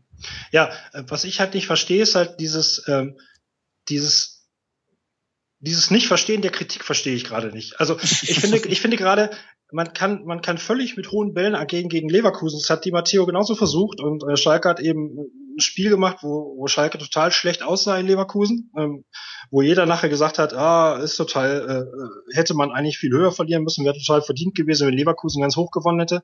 Aber im Prinzip war es ein unglückliches 1 zu 1, äh, 0 äh, zu 1, was eben auch unentschieden hätte ausgehen können, wenn ich äh, Shalanoglu als einziges großes Talent Freistöße hätte.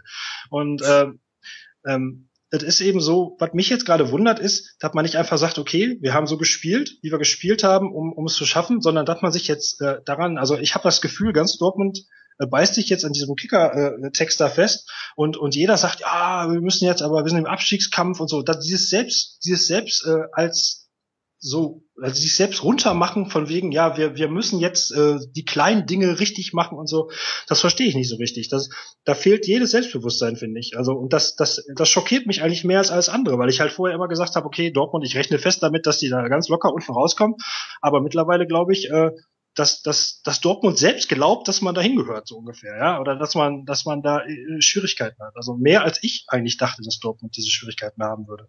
Und das schockiert mich gerade so ein bisschen mehr als alles andere.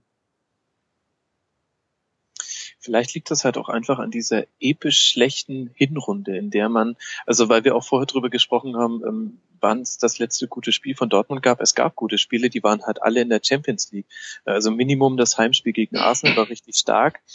Und ähm, dann hatte man immer das Gefühl, okay, jetzt, jetzt, jetzt ist es halt wieder Dortmund und jetzt geht's halt los und dann haben die sich halt einen nach dem anderen reingehauen. Vielleicht ist das auch einfach, die haben ihr Selbstvertrauen ja nicht irgendwie mit einer mit einem Handstreich vom Tisch gefegt, sondern sie haben es schön kontinuierlich in 17 äh, Grottenpartien, ich übertreibe jetzt ein bisschen, ähm, sich schön abgebaut. Vielleicht kommt das einfach daher. Aber auch interessant, dass du das so gar nicht verstehen kannst, weil ich hätte jetzt, also ohne ketterisch sein zu wollen, aber ihr wart ja schon öfter jetzt in den letzten Jahren in, den, in der Situation, wo es auch tabellarisch zwischendurch gar nicht so lief. Und da hattest du auch, hast du auch den Eindruck, dass ihr anders damit umgegangen seid. Bei Schalke war es ja immer so, dass es irgendwie, äh, das war dieser, dieser typische, dieser typische Verlauf, Tabellenverlauf von, von Teams, die halt so hinten dran sind äh, im Kampf um die Meisterschaft, eben äh, immer, immer nur so auf den, auf den Champions League Rängen.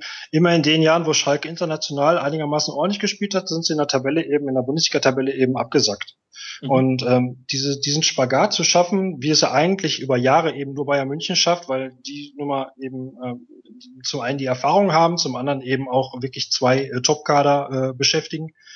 Ähm, diese Erfahrung, die wächst langsam und in den letzten zwei Jahren geht's ja nun mal so ein bisschen. Ne? Also mittlerweile äh, kommt Schalke eben ja wir müssen uns jetzt nicht über das einzelne Spiel im Einzelnen reden, aber so ergebnistechnisch äh, schafft es Schalke, äh, die Vorrunde in der Champions League zu überstehen und schafft es jetzt trotzdem dabei, in der Bundesliga oben dran zu bleiben. Und ähm, das war vorher eben nicht so der Fall. Ja, vorher war es eben, wie ich gerade sagte, in der Champions League dann, wenn es in der Champions League ein bisschen weiterging, war es eben in der Bundesliga schlecht. Dieses, dieses, dieses Wechseln. Und, ähm, aber so krass unten drin, das war jetzt zum letzten Mal äh, unter Magath und dann hat ja auch, ja, ich weiß nicht, ich hatte, da hatte ich eigentlich auch nicht das Gefühl, dass es so lange so weisen würde. Also dieses äh, richtig große Zittern, weiß ich nicht, habe ich so nicht, nicht so richtig empfunden, muss ich sagen. Aber es ist ja auch kein großes Zittern. Also ich glaube, dass in Dortmund immer noch sehr, sehr viel äh, Vertrauen darin ist, dass man die Klasse hält. Nur äh, geht es in Dortmund momentan ja auch darum, dass man schauen muss, wie man sich nächste Saison aufstellt. Es gibt immer noch, weiß nicht, ob es die Möglichkeit noch gibt, offiziell schon, dass Reus bleibt. Reus wird aber nicht bleiben, wenn die jetzt längere Zeit da unten stehen. Dafür müssen wir vielleicht auch schneller dann wieder aus dem Keller kommen. Dass er dann Anfang März einfach weiß, okay, ähm, ich habe hier noch eine Möglichkeit vor oder nach dem Rückspiel gegen Juventus äh, nächstes Jahr zumindest nicht wieder gegen den Abstieg zu spielen und es gibt dir eine Perspektive in dem Verein. Du, äh, du sagst dann, das Selbstverständnis ist äh, des Vereins ist natürlich, dass man technisch gut spielen muss und dass man äh, Borussia Dortmund ist. Aber du hast ja Dortmund auch gesehen, zumindest äh, über 90 Minuten im Derby und hast ja gesehen, wie wenig äh, inspiriert das in dieser Saison war. Ähm, du hast den Vergleich zum letztjährigen Auswärtsderby von Dortmund auf Schalke. Äh, ist ja eine ganz andere Mannschaft, die in diesem Jahr auf dem Platz steht. Und das liegt nicht nur daran, dass Lewandowski nicht da ist. Ganz seltsame Saison, in die sie sich dann selbst reingezogen haben. Äh, muss man einfach schauen, dass man da wieder schnell rauskommt. Und das, das passiert gerade in Dortmund. Das mag man vielleicht sagen, äh, seltsame Methode. Ich glaube aber, dass äh, dass es gerade nach der Kritik, die in den vergangenen Wochen, als gar nicht gespielt wurde, auf den Verein dann eingeprasselt ist, wo wirklich jeder dann erklärt hat, warum das Spielsystem von Dortmund überaltert ist, warum äh, Klopp es nicht mehr drauf hat und so weiter. Natürlich muss man, äh, fließt das dann alles mit ein. Und so reagiert der Verein jetzt, so reagiert Klopp jetzt. Ich finde das vollkommen okay. Und wie ist es jetzt bei dir? Wenn du dir jetzt die Ergebnisse des Spieltags anschaust, guckst du dann zuerst, äh, wie Schalke gespielt hat, wie Bayern gespielt hat, wie Gladbach gespielt hat, oder guckst du jetzt zuerst zum Beispiel auf das nächste Spiel, über das ich gerne reden würde, ähm, HSV gegen Köln äh, 0 zu 2? Wo schaust du zuerst hin, Stefan? Ähm, ich guck, glaube ich, eher auf die oberen Vereine, aber das hängt auch damit zusammen, dass ich äh, beruflich dann eben mich mit diesen Vereinen mehr beschäftige. Dass ich also wenn ich arbeite für ISWN schreibe, dass ich dann äh, über Bayern schreibe, dass ich über Schalke schreibe und Gladbach schreibe und nicht über, gut, über Hamburg schreibe ich viel, interessiert mich auch sehr. Ähm, das ist noch skurrilere Situation ist in Hamburg, als es in Dortmund der Fall ist. Aber äh, ich weiß nicht, ich beschäftige mich da jetzt nicht wirklich mit dem Abstiegskampf die ganze Zeit und gucke da nicht auf die äh, Ergebnisse. Ich denke, ja gut, man setzt sich ja auch nicht ähm, vor den Fernseher und macht äh, ein Bild von äh, Dauerregen in der russischen Taiga an und guckt sich das drei Stunden äh, nacheinander an, sondern man guckt dann lieber auf Sonnenschein und Inseln. Ja, aber wenn du dich sehr für den HSV interessierst, dann kannst du uns doch jetzt erklären, äh, was sollen denn diese lächerlichen neun Tore? Was ist denn da in Herrgotts Namen los? also. Ja, was ist da los in dem Verein? Und was ist denn im Sturm los? Äh, La Soga war die ganze Saison angeschlagen.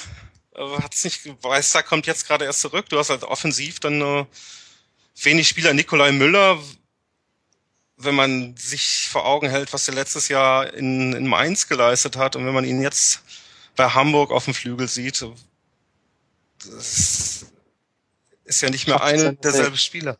Ja, ja. ja. Und äh, ich weiß nicht, es scheint so ein Sumpf zu sein, in dem man da einfach reingezogen wird in, in Hamburg, in dem dann nichts mehr läuft.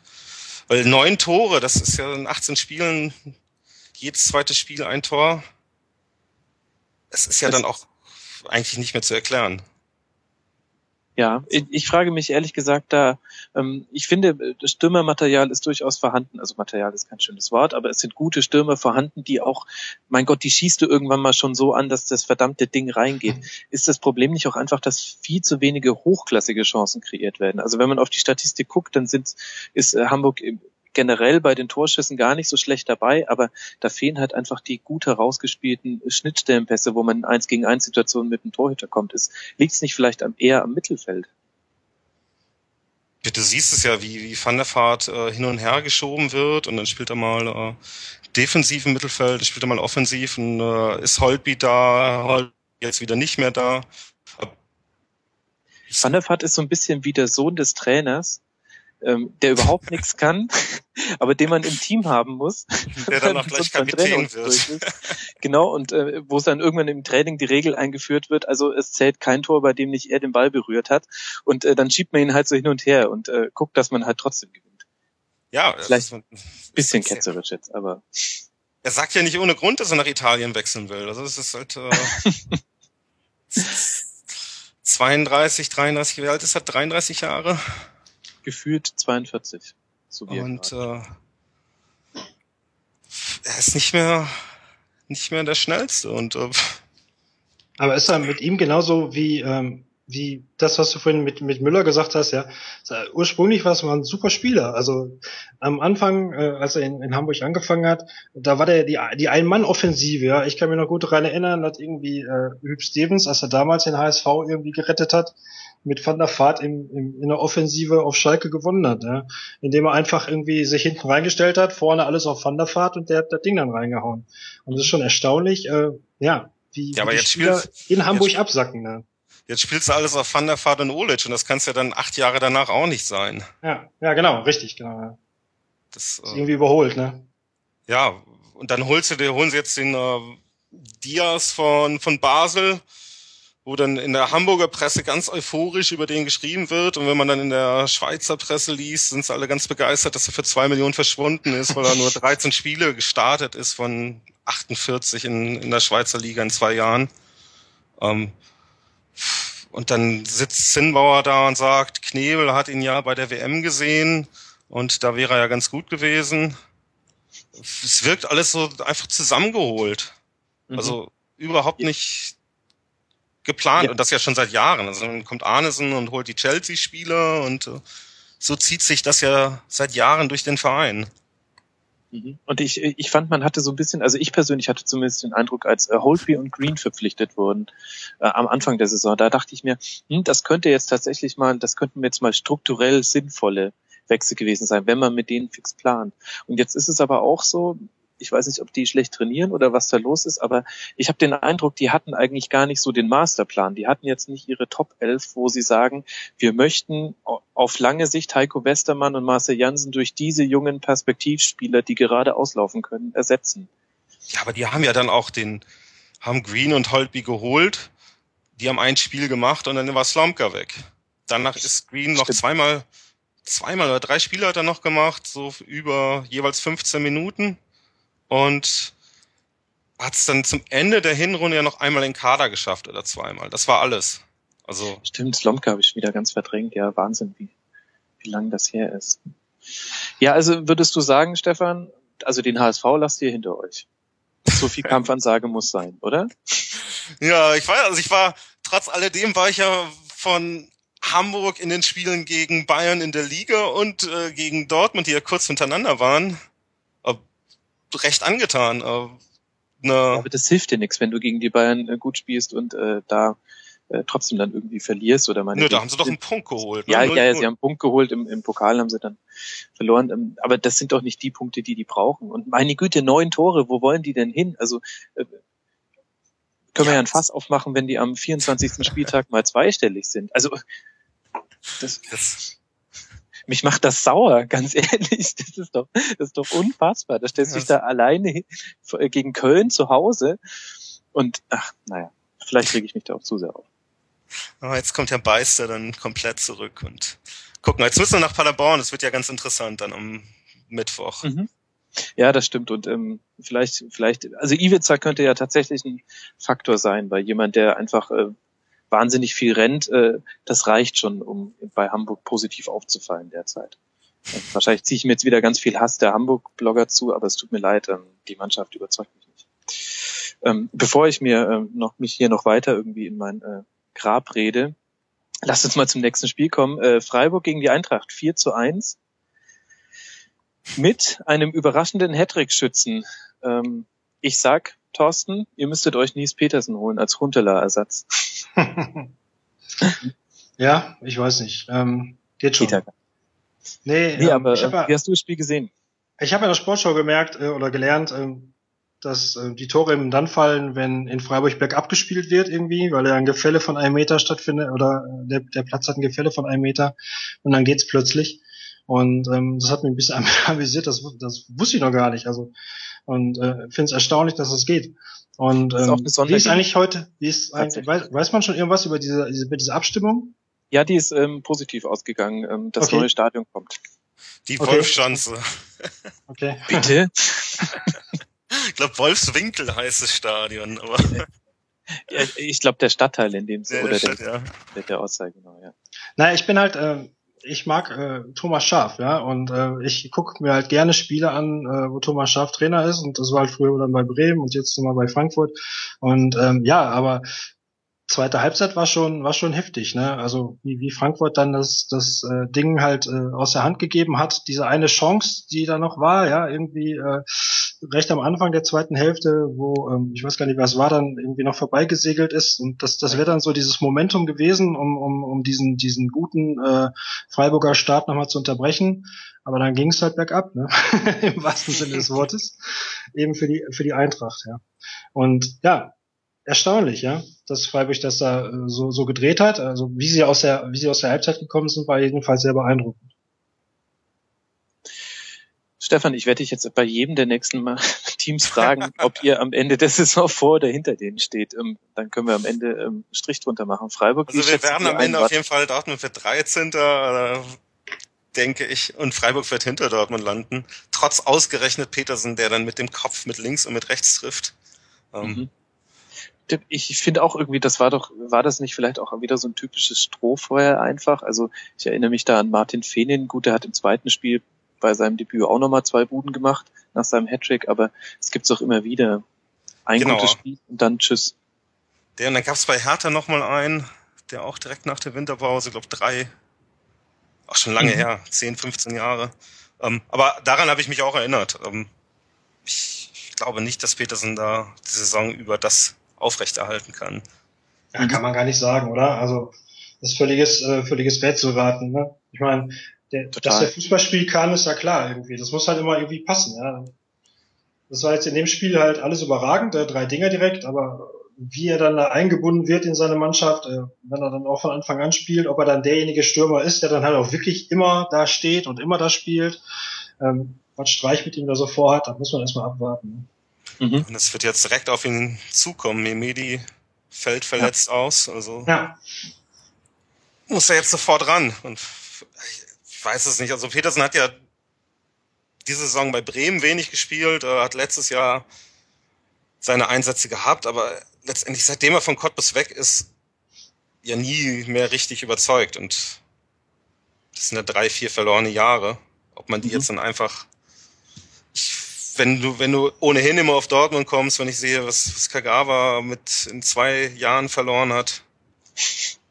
Äh, der übrigens auch im ersten Spiel, der gegen Freiburg war es damals, extrem gut gespielt hat und danach. Ja, stimmt. Da hat er diesen wahnsinnigen Außenrisspass in den Lauf gespielt, der dann, glaube ja. ich, zu einem der Tore geführt hat. Ja, mit Großkreuz zusammen. Also ganz tolle Leistung. Man hat richtig gesehen, warum Großkreuz Weltmeister geworden ist und äh, danach kam mhm. mir leider nichts mehr von beiden ich bin mir noch nicht so ganz sicher, ob Sarkasmus im Podcast funktioniert. ich ich habe da so eine, so eine Verlaufsstudie noch am Laufen, aber ich bin mir nicht sicher. Aber gut, ähm, wenn wir jetzt schon über Petersen so schön geredet haben, ist der Bogen zu Werder Bremen auch wirklich ein leichter ähm, 2 zu 0 gegen die Hertha am Sonntag. Und man muss sagen, zwei richtig schöne Buden von Di Santo. Hat Spaß gemacht, sich das anzuschauen, oder Thorsten? Ähm, Habe ich nicht gesehen. du hast da nichts zu sagen. Oder Stefan? Was? Er hat was verpasst, oder? Auf jeden Fall. Ja. Also gerade das erste Tor, wo, wo Kraft dann ja kritisiert wurde bei Sky. Äh, ich fand es einfach toll. Der Ball drehte sich noch ein bisschen, bisschen weg. Für mich sah das gar nicht so haltbar aus, wie es dann gemacht wurde. Und äh, das ist ja auch so ein ganz überraschender Spieler, der auf einmal in der Bundesliga sich richtig durchsetzt, äh, was ich nicht gedacht hätte. Weil ich arbeite ja viel mit Engländern zusammen und äh, kriege das dann ja immer mit, wenn dann Spieler aus der Premier League nach Deutschland wechseln, wie so das Interesse ist und wie die Spieler eingeschätzt werden. Je nachdem, wie groß dann die Meldungen sind, die man aufschreibt. Und die Santo war immer so eine Fußnote nur, weil niemand ihm was zugetraut hat. Und als er dann letztes Jahr im vorläufigen WM-Kader auftauchte für, Agent für die WM, ähm, war das ein Lacher. Mhm. Und äh, gut, er hätte wahrscheinlich auch nicht im WM-Finale gespielt, aber Bravheit hat auch im WM-Finale gespielt. Insofern, äh, es gibt ja immer wieder Leute, die, die ganz überraschend auftauchen und eine ganz tolle Saison spielt er. Ähm, mhm. Guter Mann. Da kann ich ja nur empfehlen, es gibt ein hervorragendes Interview mit ihm ähm, auf Spox äh, von Stefan Rommel, dem Knallgöber, den wir auch schon mehrmals in der Sendung hatten. Wirklich äh, sehr interessant. Ähm, da hat er interessante Geschichten erzählt, auch unter anderem aus seiner Zeit in England. Und nachdem du jetzt schon Bravheit gerade fallen hast lassen, möchte ich noch kurz den Namen Westergaard fallen lassen. Ich fand das wahnsinnig faszinierend, wie Westergaard ähm, kaum ist er bei einem anderen Team glorifiziert wird zu einem zu einer zu einer Zaubermaus am Ball. das ist neue Bratset und Vermahlen und äh, was man alles gelesen hat. Mhm ist, manchmal ist ein Wechsel allein auch deshalb schon gut, weil man im Vergleich zum aktuellen Kader dann schon mal ein bisschen besser aussieht.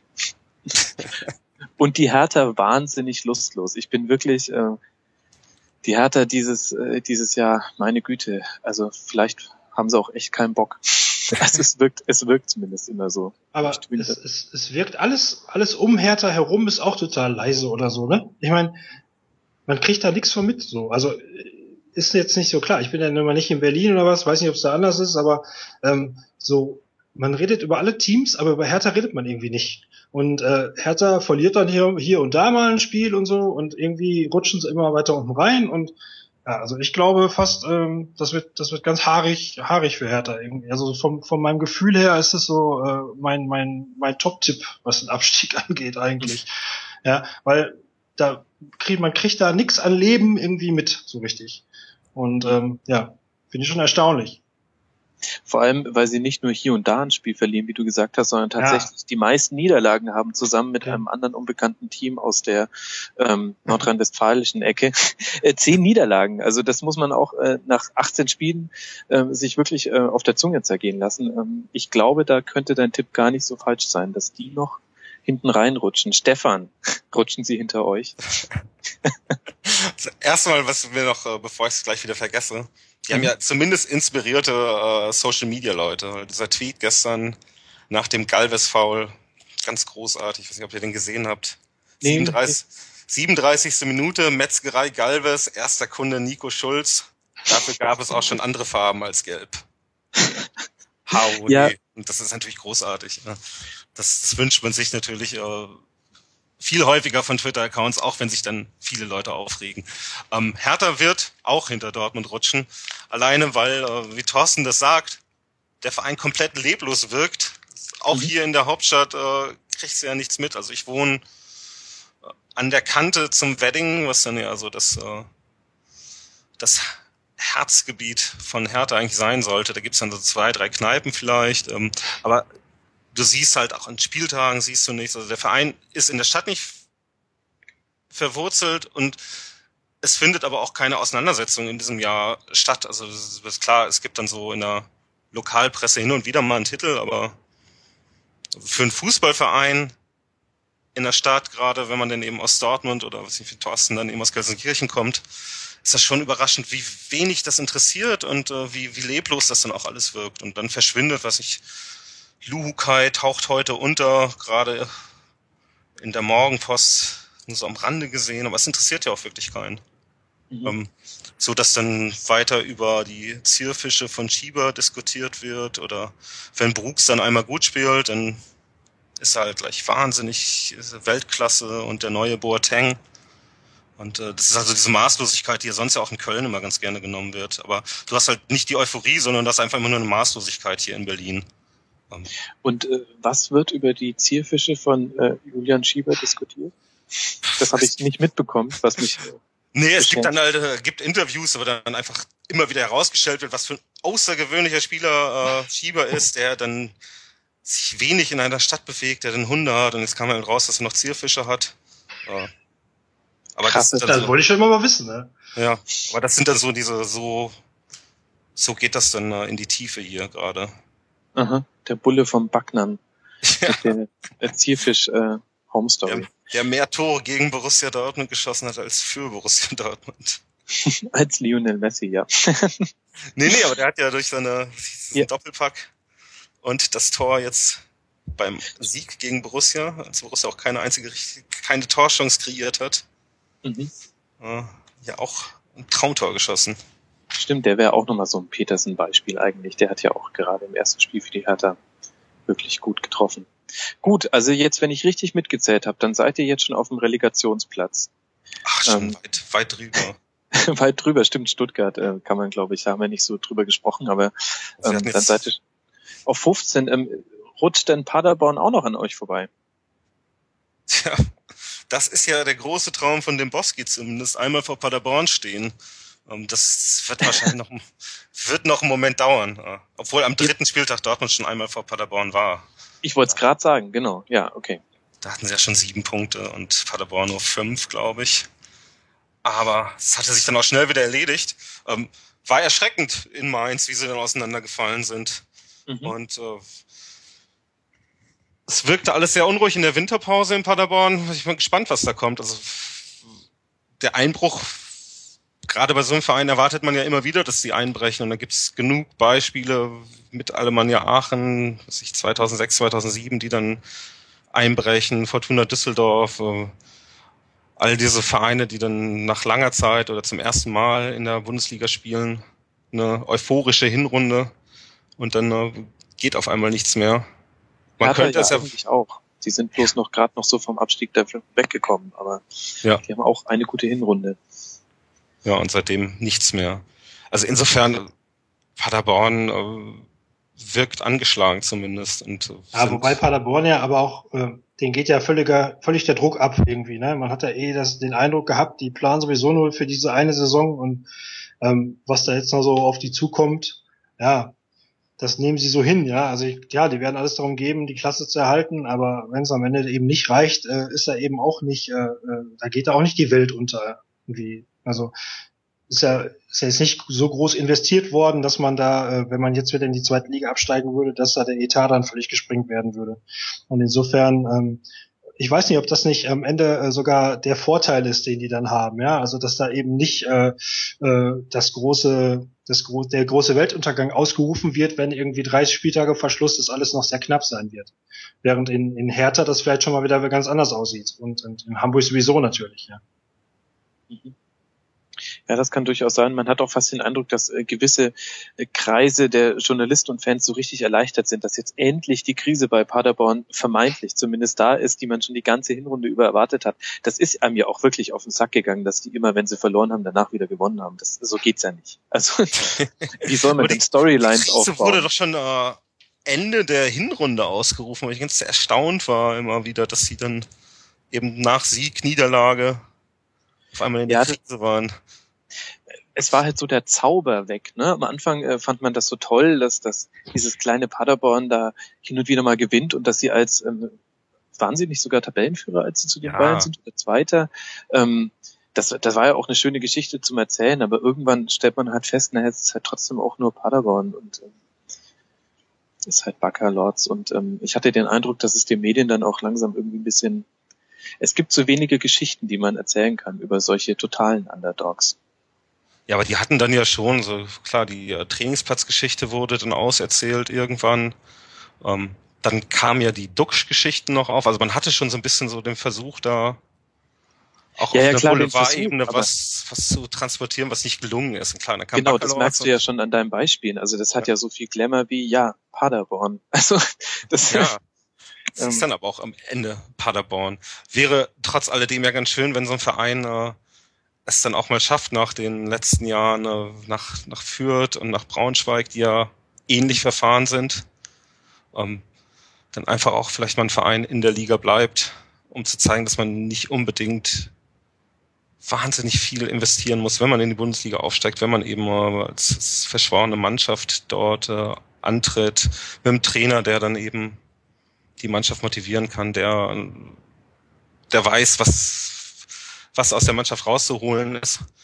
Und äh, aber auch das äh, sieht man jetzt, ist Brückner suspendiert worden am Wochenende, zumindest fürs eine Spiel. Das sind ja alles so, so kleine Indikatoren dafür, dass es dann auch da nicht mehr richtig stimmt im Verein. Mhm. Insofern, äh, vielleicht ist ja auch da was dran an diesem Krisengeheul. Mhm. Wird man sehen. Gegen Hamburg. Ja.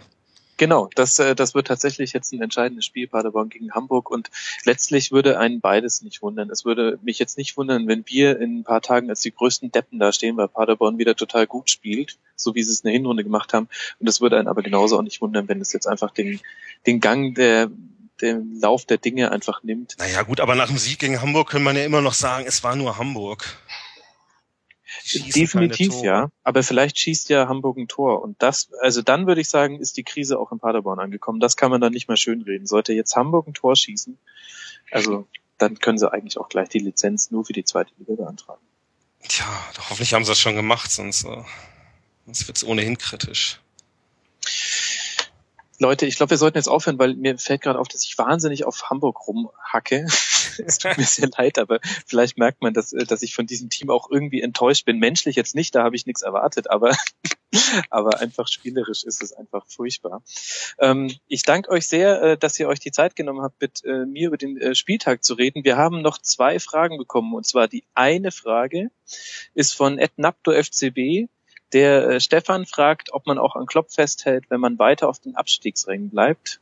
Ich denke, das wird eine kurze Antwort. ich bin mir nicht sicher. Ich, ich sag ja, man hält, äh, hält dran fest. Aber irgendwann Aber du bist dir tatsächlich nicht sicher? Ich, ich bin mir nicht sicher, ob, äh, ob jetzt sagen wir mal zwei Niederlagen gegen gegen Augsburg und gegen Freiburg dann nicht irgendwann doch den Verein nervös werden lassen. Aber meinst du nicht, also ich hätte, meine These wäre gewesen, äh, Klopp, äh, klar, da kann sein, dass er geht, aber nur von sich aus. Also den, der macht, wenn er den Schritt selbst. Wenn er merkt, irgendwie, ähm, Aki Watzke ähm, bringt ihm keinen Kaffee mehr mit extra viel äh, Milchschaum vorbei und äh, massiert ihm die Schultern, während der Taktikanalyse macht, wenn er merkt, dass ihm so die kleinen. Aber Aki wird ja wahrscheinlich Interviews geben und sagen, dass die Bayern schuld sind. Insofern sollte man da nicht ja. viel drauf geben. Aber es kann durchaus sein, dass Klopp dann auch irgendwann sagt, äh, das war's für mich, weil für Klopp geht's ja dann auch um, äh, um seine Karriere und er muss ja, ich glaube, er hat immer noch den Traum, dass er nach England gehen will irgendwann und mhm. mit Dortmund abzusteigen ist vielleicht nicht nicht so toll dann, um den ganz großen Vertrag in England zu bekommen. Ähm, Andererseits, welche Trainerposten sind denn gerade in England irgendwie interessant und vakant auf längere Sicht? Das, das geht ja relativ schnell. Uh, City. Uh, Bäh. Ja, interessant. Weiß nicht, Liverpool. Weiß ja, man auch nicht, was mit Rogers wird. Vielleicht beerbter Arsen, das könnte natürlich sein. Ja, der große Arsen Klopptausch, den, glaub, Eilenberger wollte den ja sehen in seinem großartigen Interview. Aber ich glaube, mhm. das wird nicht passieren. Mhm. Man Aber, muss wahrscheinlich froh sein, dass, äh, dass die Bayern gerade zufällig Guardiola haben, sonst hätten sich jetzt einfach die Bayern auch noch den Klopp gekauft, dann wäre das ja eher Gmate. Ja, da ist ja Tuchel dann, ne? Ach ja, richtig, stimmt, ich vergaß. Richtig. Oder Jens Keller, man weiß ja nie. Sie überraschen einen manchmal ja auch. Okay, und dann habe ich noch eine Frage und die kommt von Frank, der ähm, sich heute nur um das Technische ähm, äh, gekümmert hat. Und ähm, liebe Hörer, ähm, es war sein Wunsch. Ich kann da nichts für, dass man heute nichts von ihm gehört hat. Und jetzt fragt er mich, ich soll zum Abschluss noch Thorsten fragen, wie er den Abstieg vom BVB feiert, wenn es soweit kommt. Auch gar nicht, so weit will ich da gar nicht gehen. Also ähm, feiern würde ich da nicht. Ähm, nur als äh, du, Max, mich halt vorhin gefragt hast, natürlich äh, finde ich das erstmal ganz gut, wenn die nicht gewinnen. Ähm, aber feiern würde ich da nicht. Also ich würde auch davon ausgehen, dass sie dann ein Jahr später wieder dabei sind. Also so ganz verlieren will ich die auch nicht. Weil mhm. ist ja schon irgendwie, man, man, man profitiert ja voneinander, ist ja so, ne? Ich meine, ähm, ich habe genug Arbeitskollegen, mit denen ich mich sehr gerne, also Dortmund-Fan, Arbeitskollegen, mit denen ich mich sehr gerne über Fußball unterhalte, die möchte ich auch nicht missen. Aber ähm, so ein Jahr zweite Liga finde ich schon ganz cool. Aber die B1 willst du dann schon entlang laufen, oder? nein, nein, ganz so populistisch bin ich ja gar nicht. Ich bin auch nicht aus Gelsenkirchen übrigens, weil das vorhin so gesagt hast. Ich wollte nur nicht so dazwischen grätschen. Ich bin ja aus Duisburg. Duisburg ja. Aber ähm, macht ja nichts. Und ähm, wir haben ein großes Einzugsgebiet. Und ähm, nee, wir. So wie also, Wolfsburg. Na, das ist ja, in Gelsenkirchen ist ja so, ja, schade, dass ich da noch nicht zugeschaltet war. Ihr hättet echt äh, Spaß gehabt. Aber ähm, nee, ist ja so, ähm, in, auf Schalke ist ja, ist ja so, es gibt ja zwei verschiedene Jubel. Einmal den, den eigenen Torjubel und dann den Jubel bei Toren gegen Dortmund. Und das zu hören ist halt auch immer großer Spaß. Und manchmal gibt es halt wirklich Spiele, die machen gar keinen Spaß und dann hat man wenigstens diesen einen Jubel. Das ist schon ganz cool. Also insofern ganz, ganz will man Dortmund auch nicht verlieren. Mhm. Das kann ich als Bayern-Fan auch wirklich nur unterstreichen, ähm, so sehr die 60er einem echt auf den Sack gegangen sind. Ähm, irgendwie ist es auch, also so komplett ohne ist auch langweilig und es gibt ja sogar nette 60er-Fans. Ähm, also man braucht irgendwie schon die Rivalen. Ich glaube, versöhnlicher kommen wir aus diesem Podcast nicht raus. Vor allem, wenn wir, wenn ich vermeide, jetzt noch irgendwas über den HSV zu sagen. ähm, ihr beiden, vielen, vielen Dank, dass ihr mit dabei wart. Hat mich sehr gefreut. Ähm, vielen Dank, Stefan Ürsfeld. Ihr Leute da draußen folgt Ed Ürsfeld auf Twitter. Danke dir, Stefan. Jo, danke euch.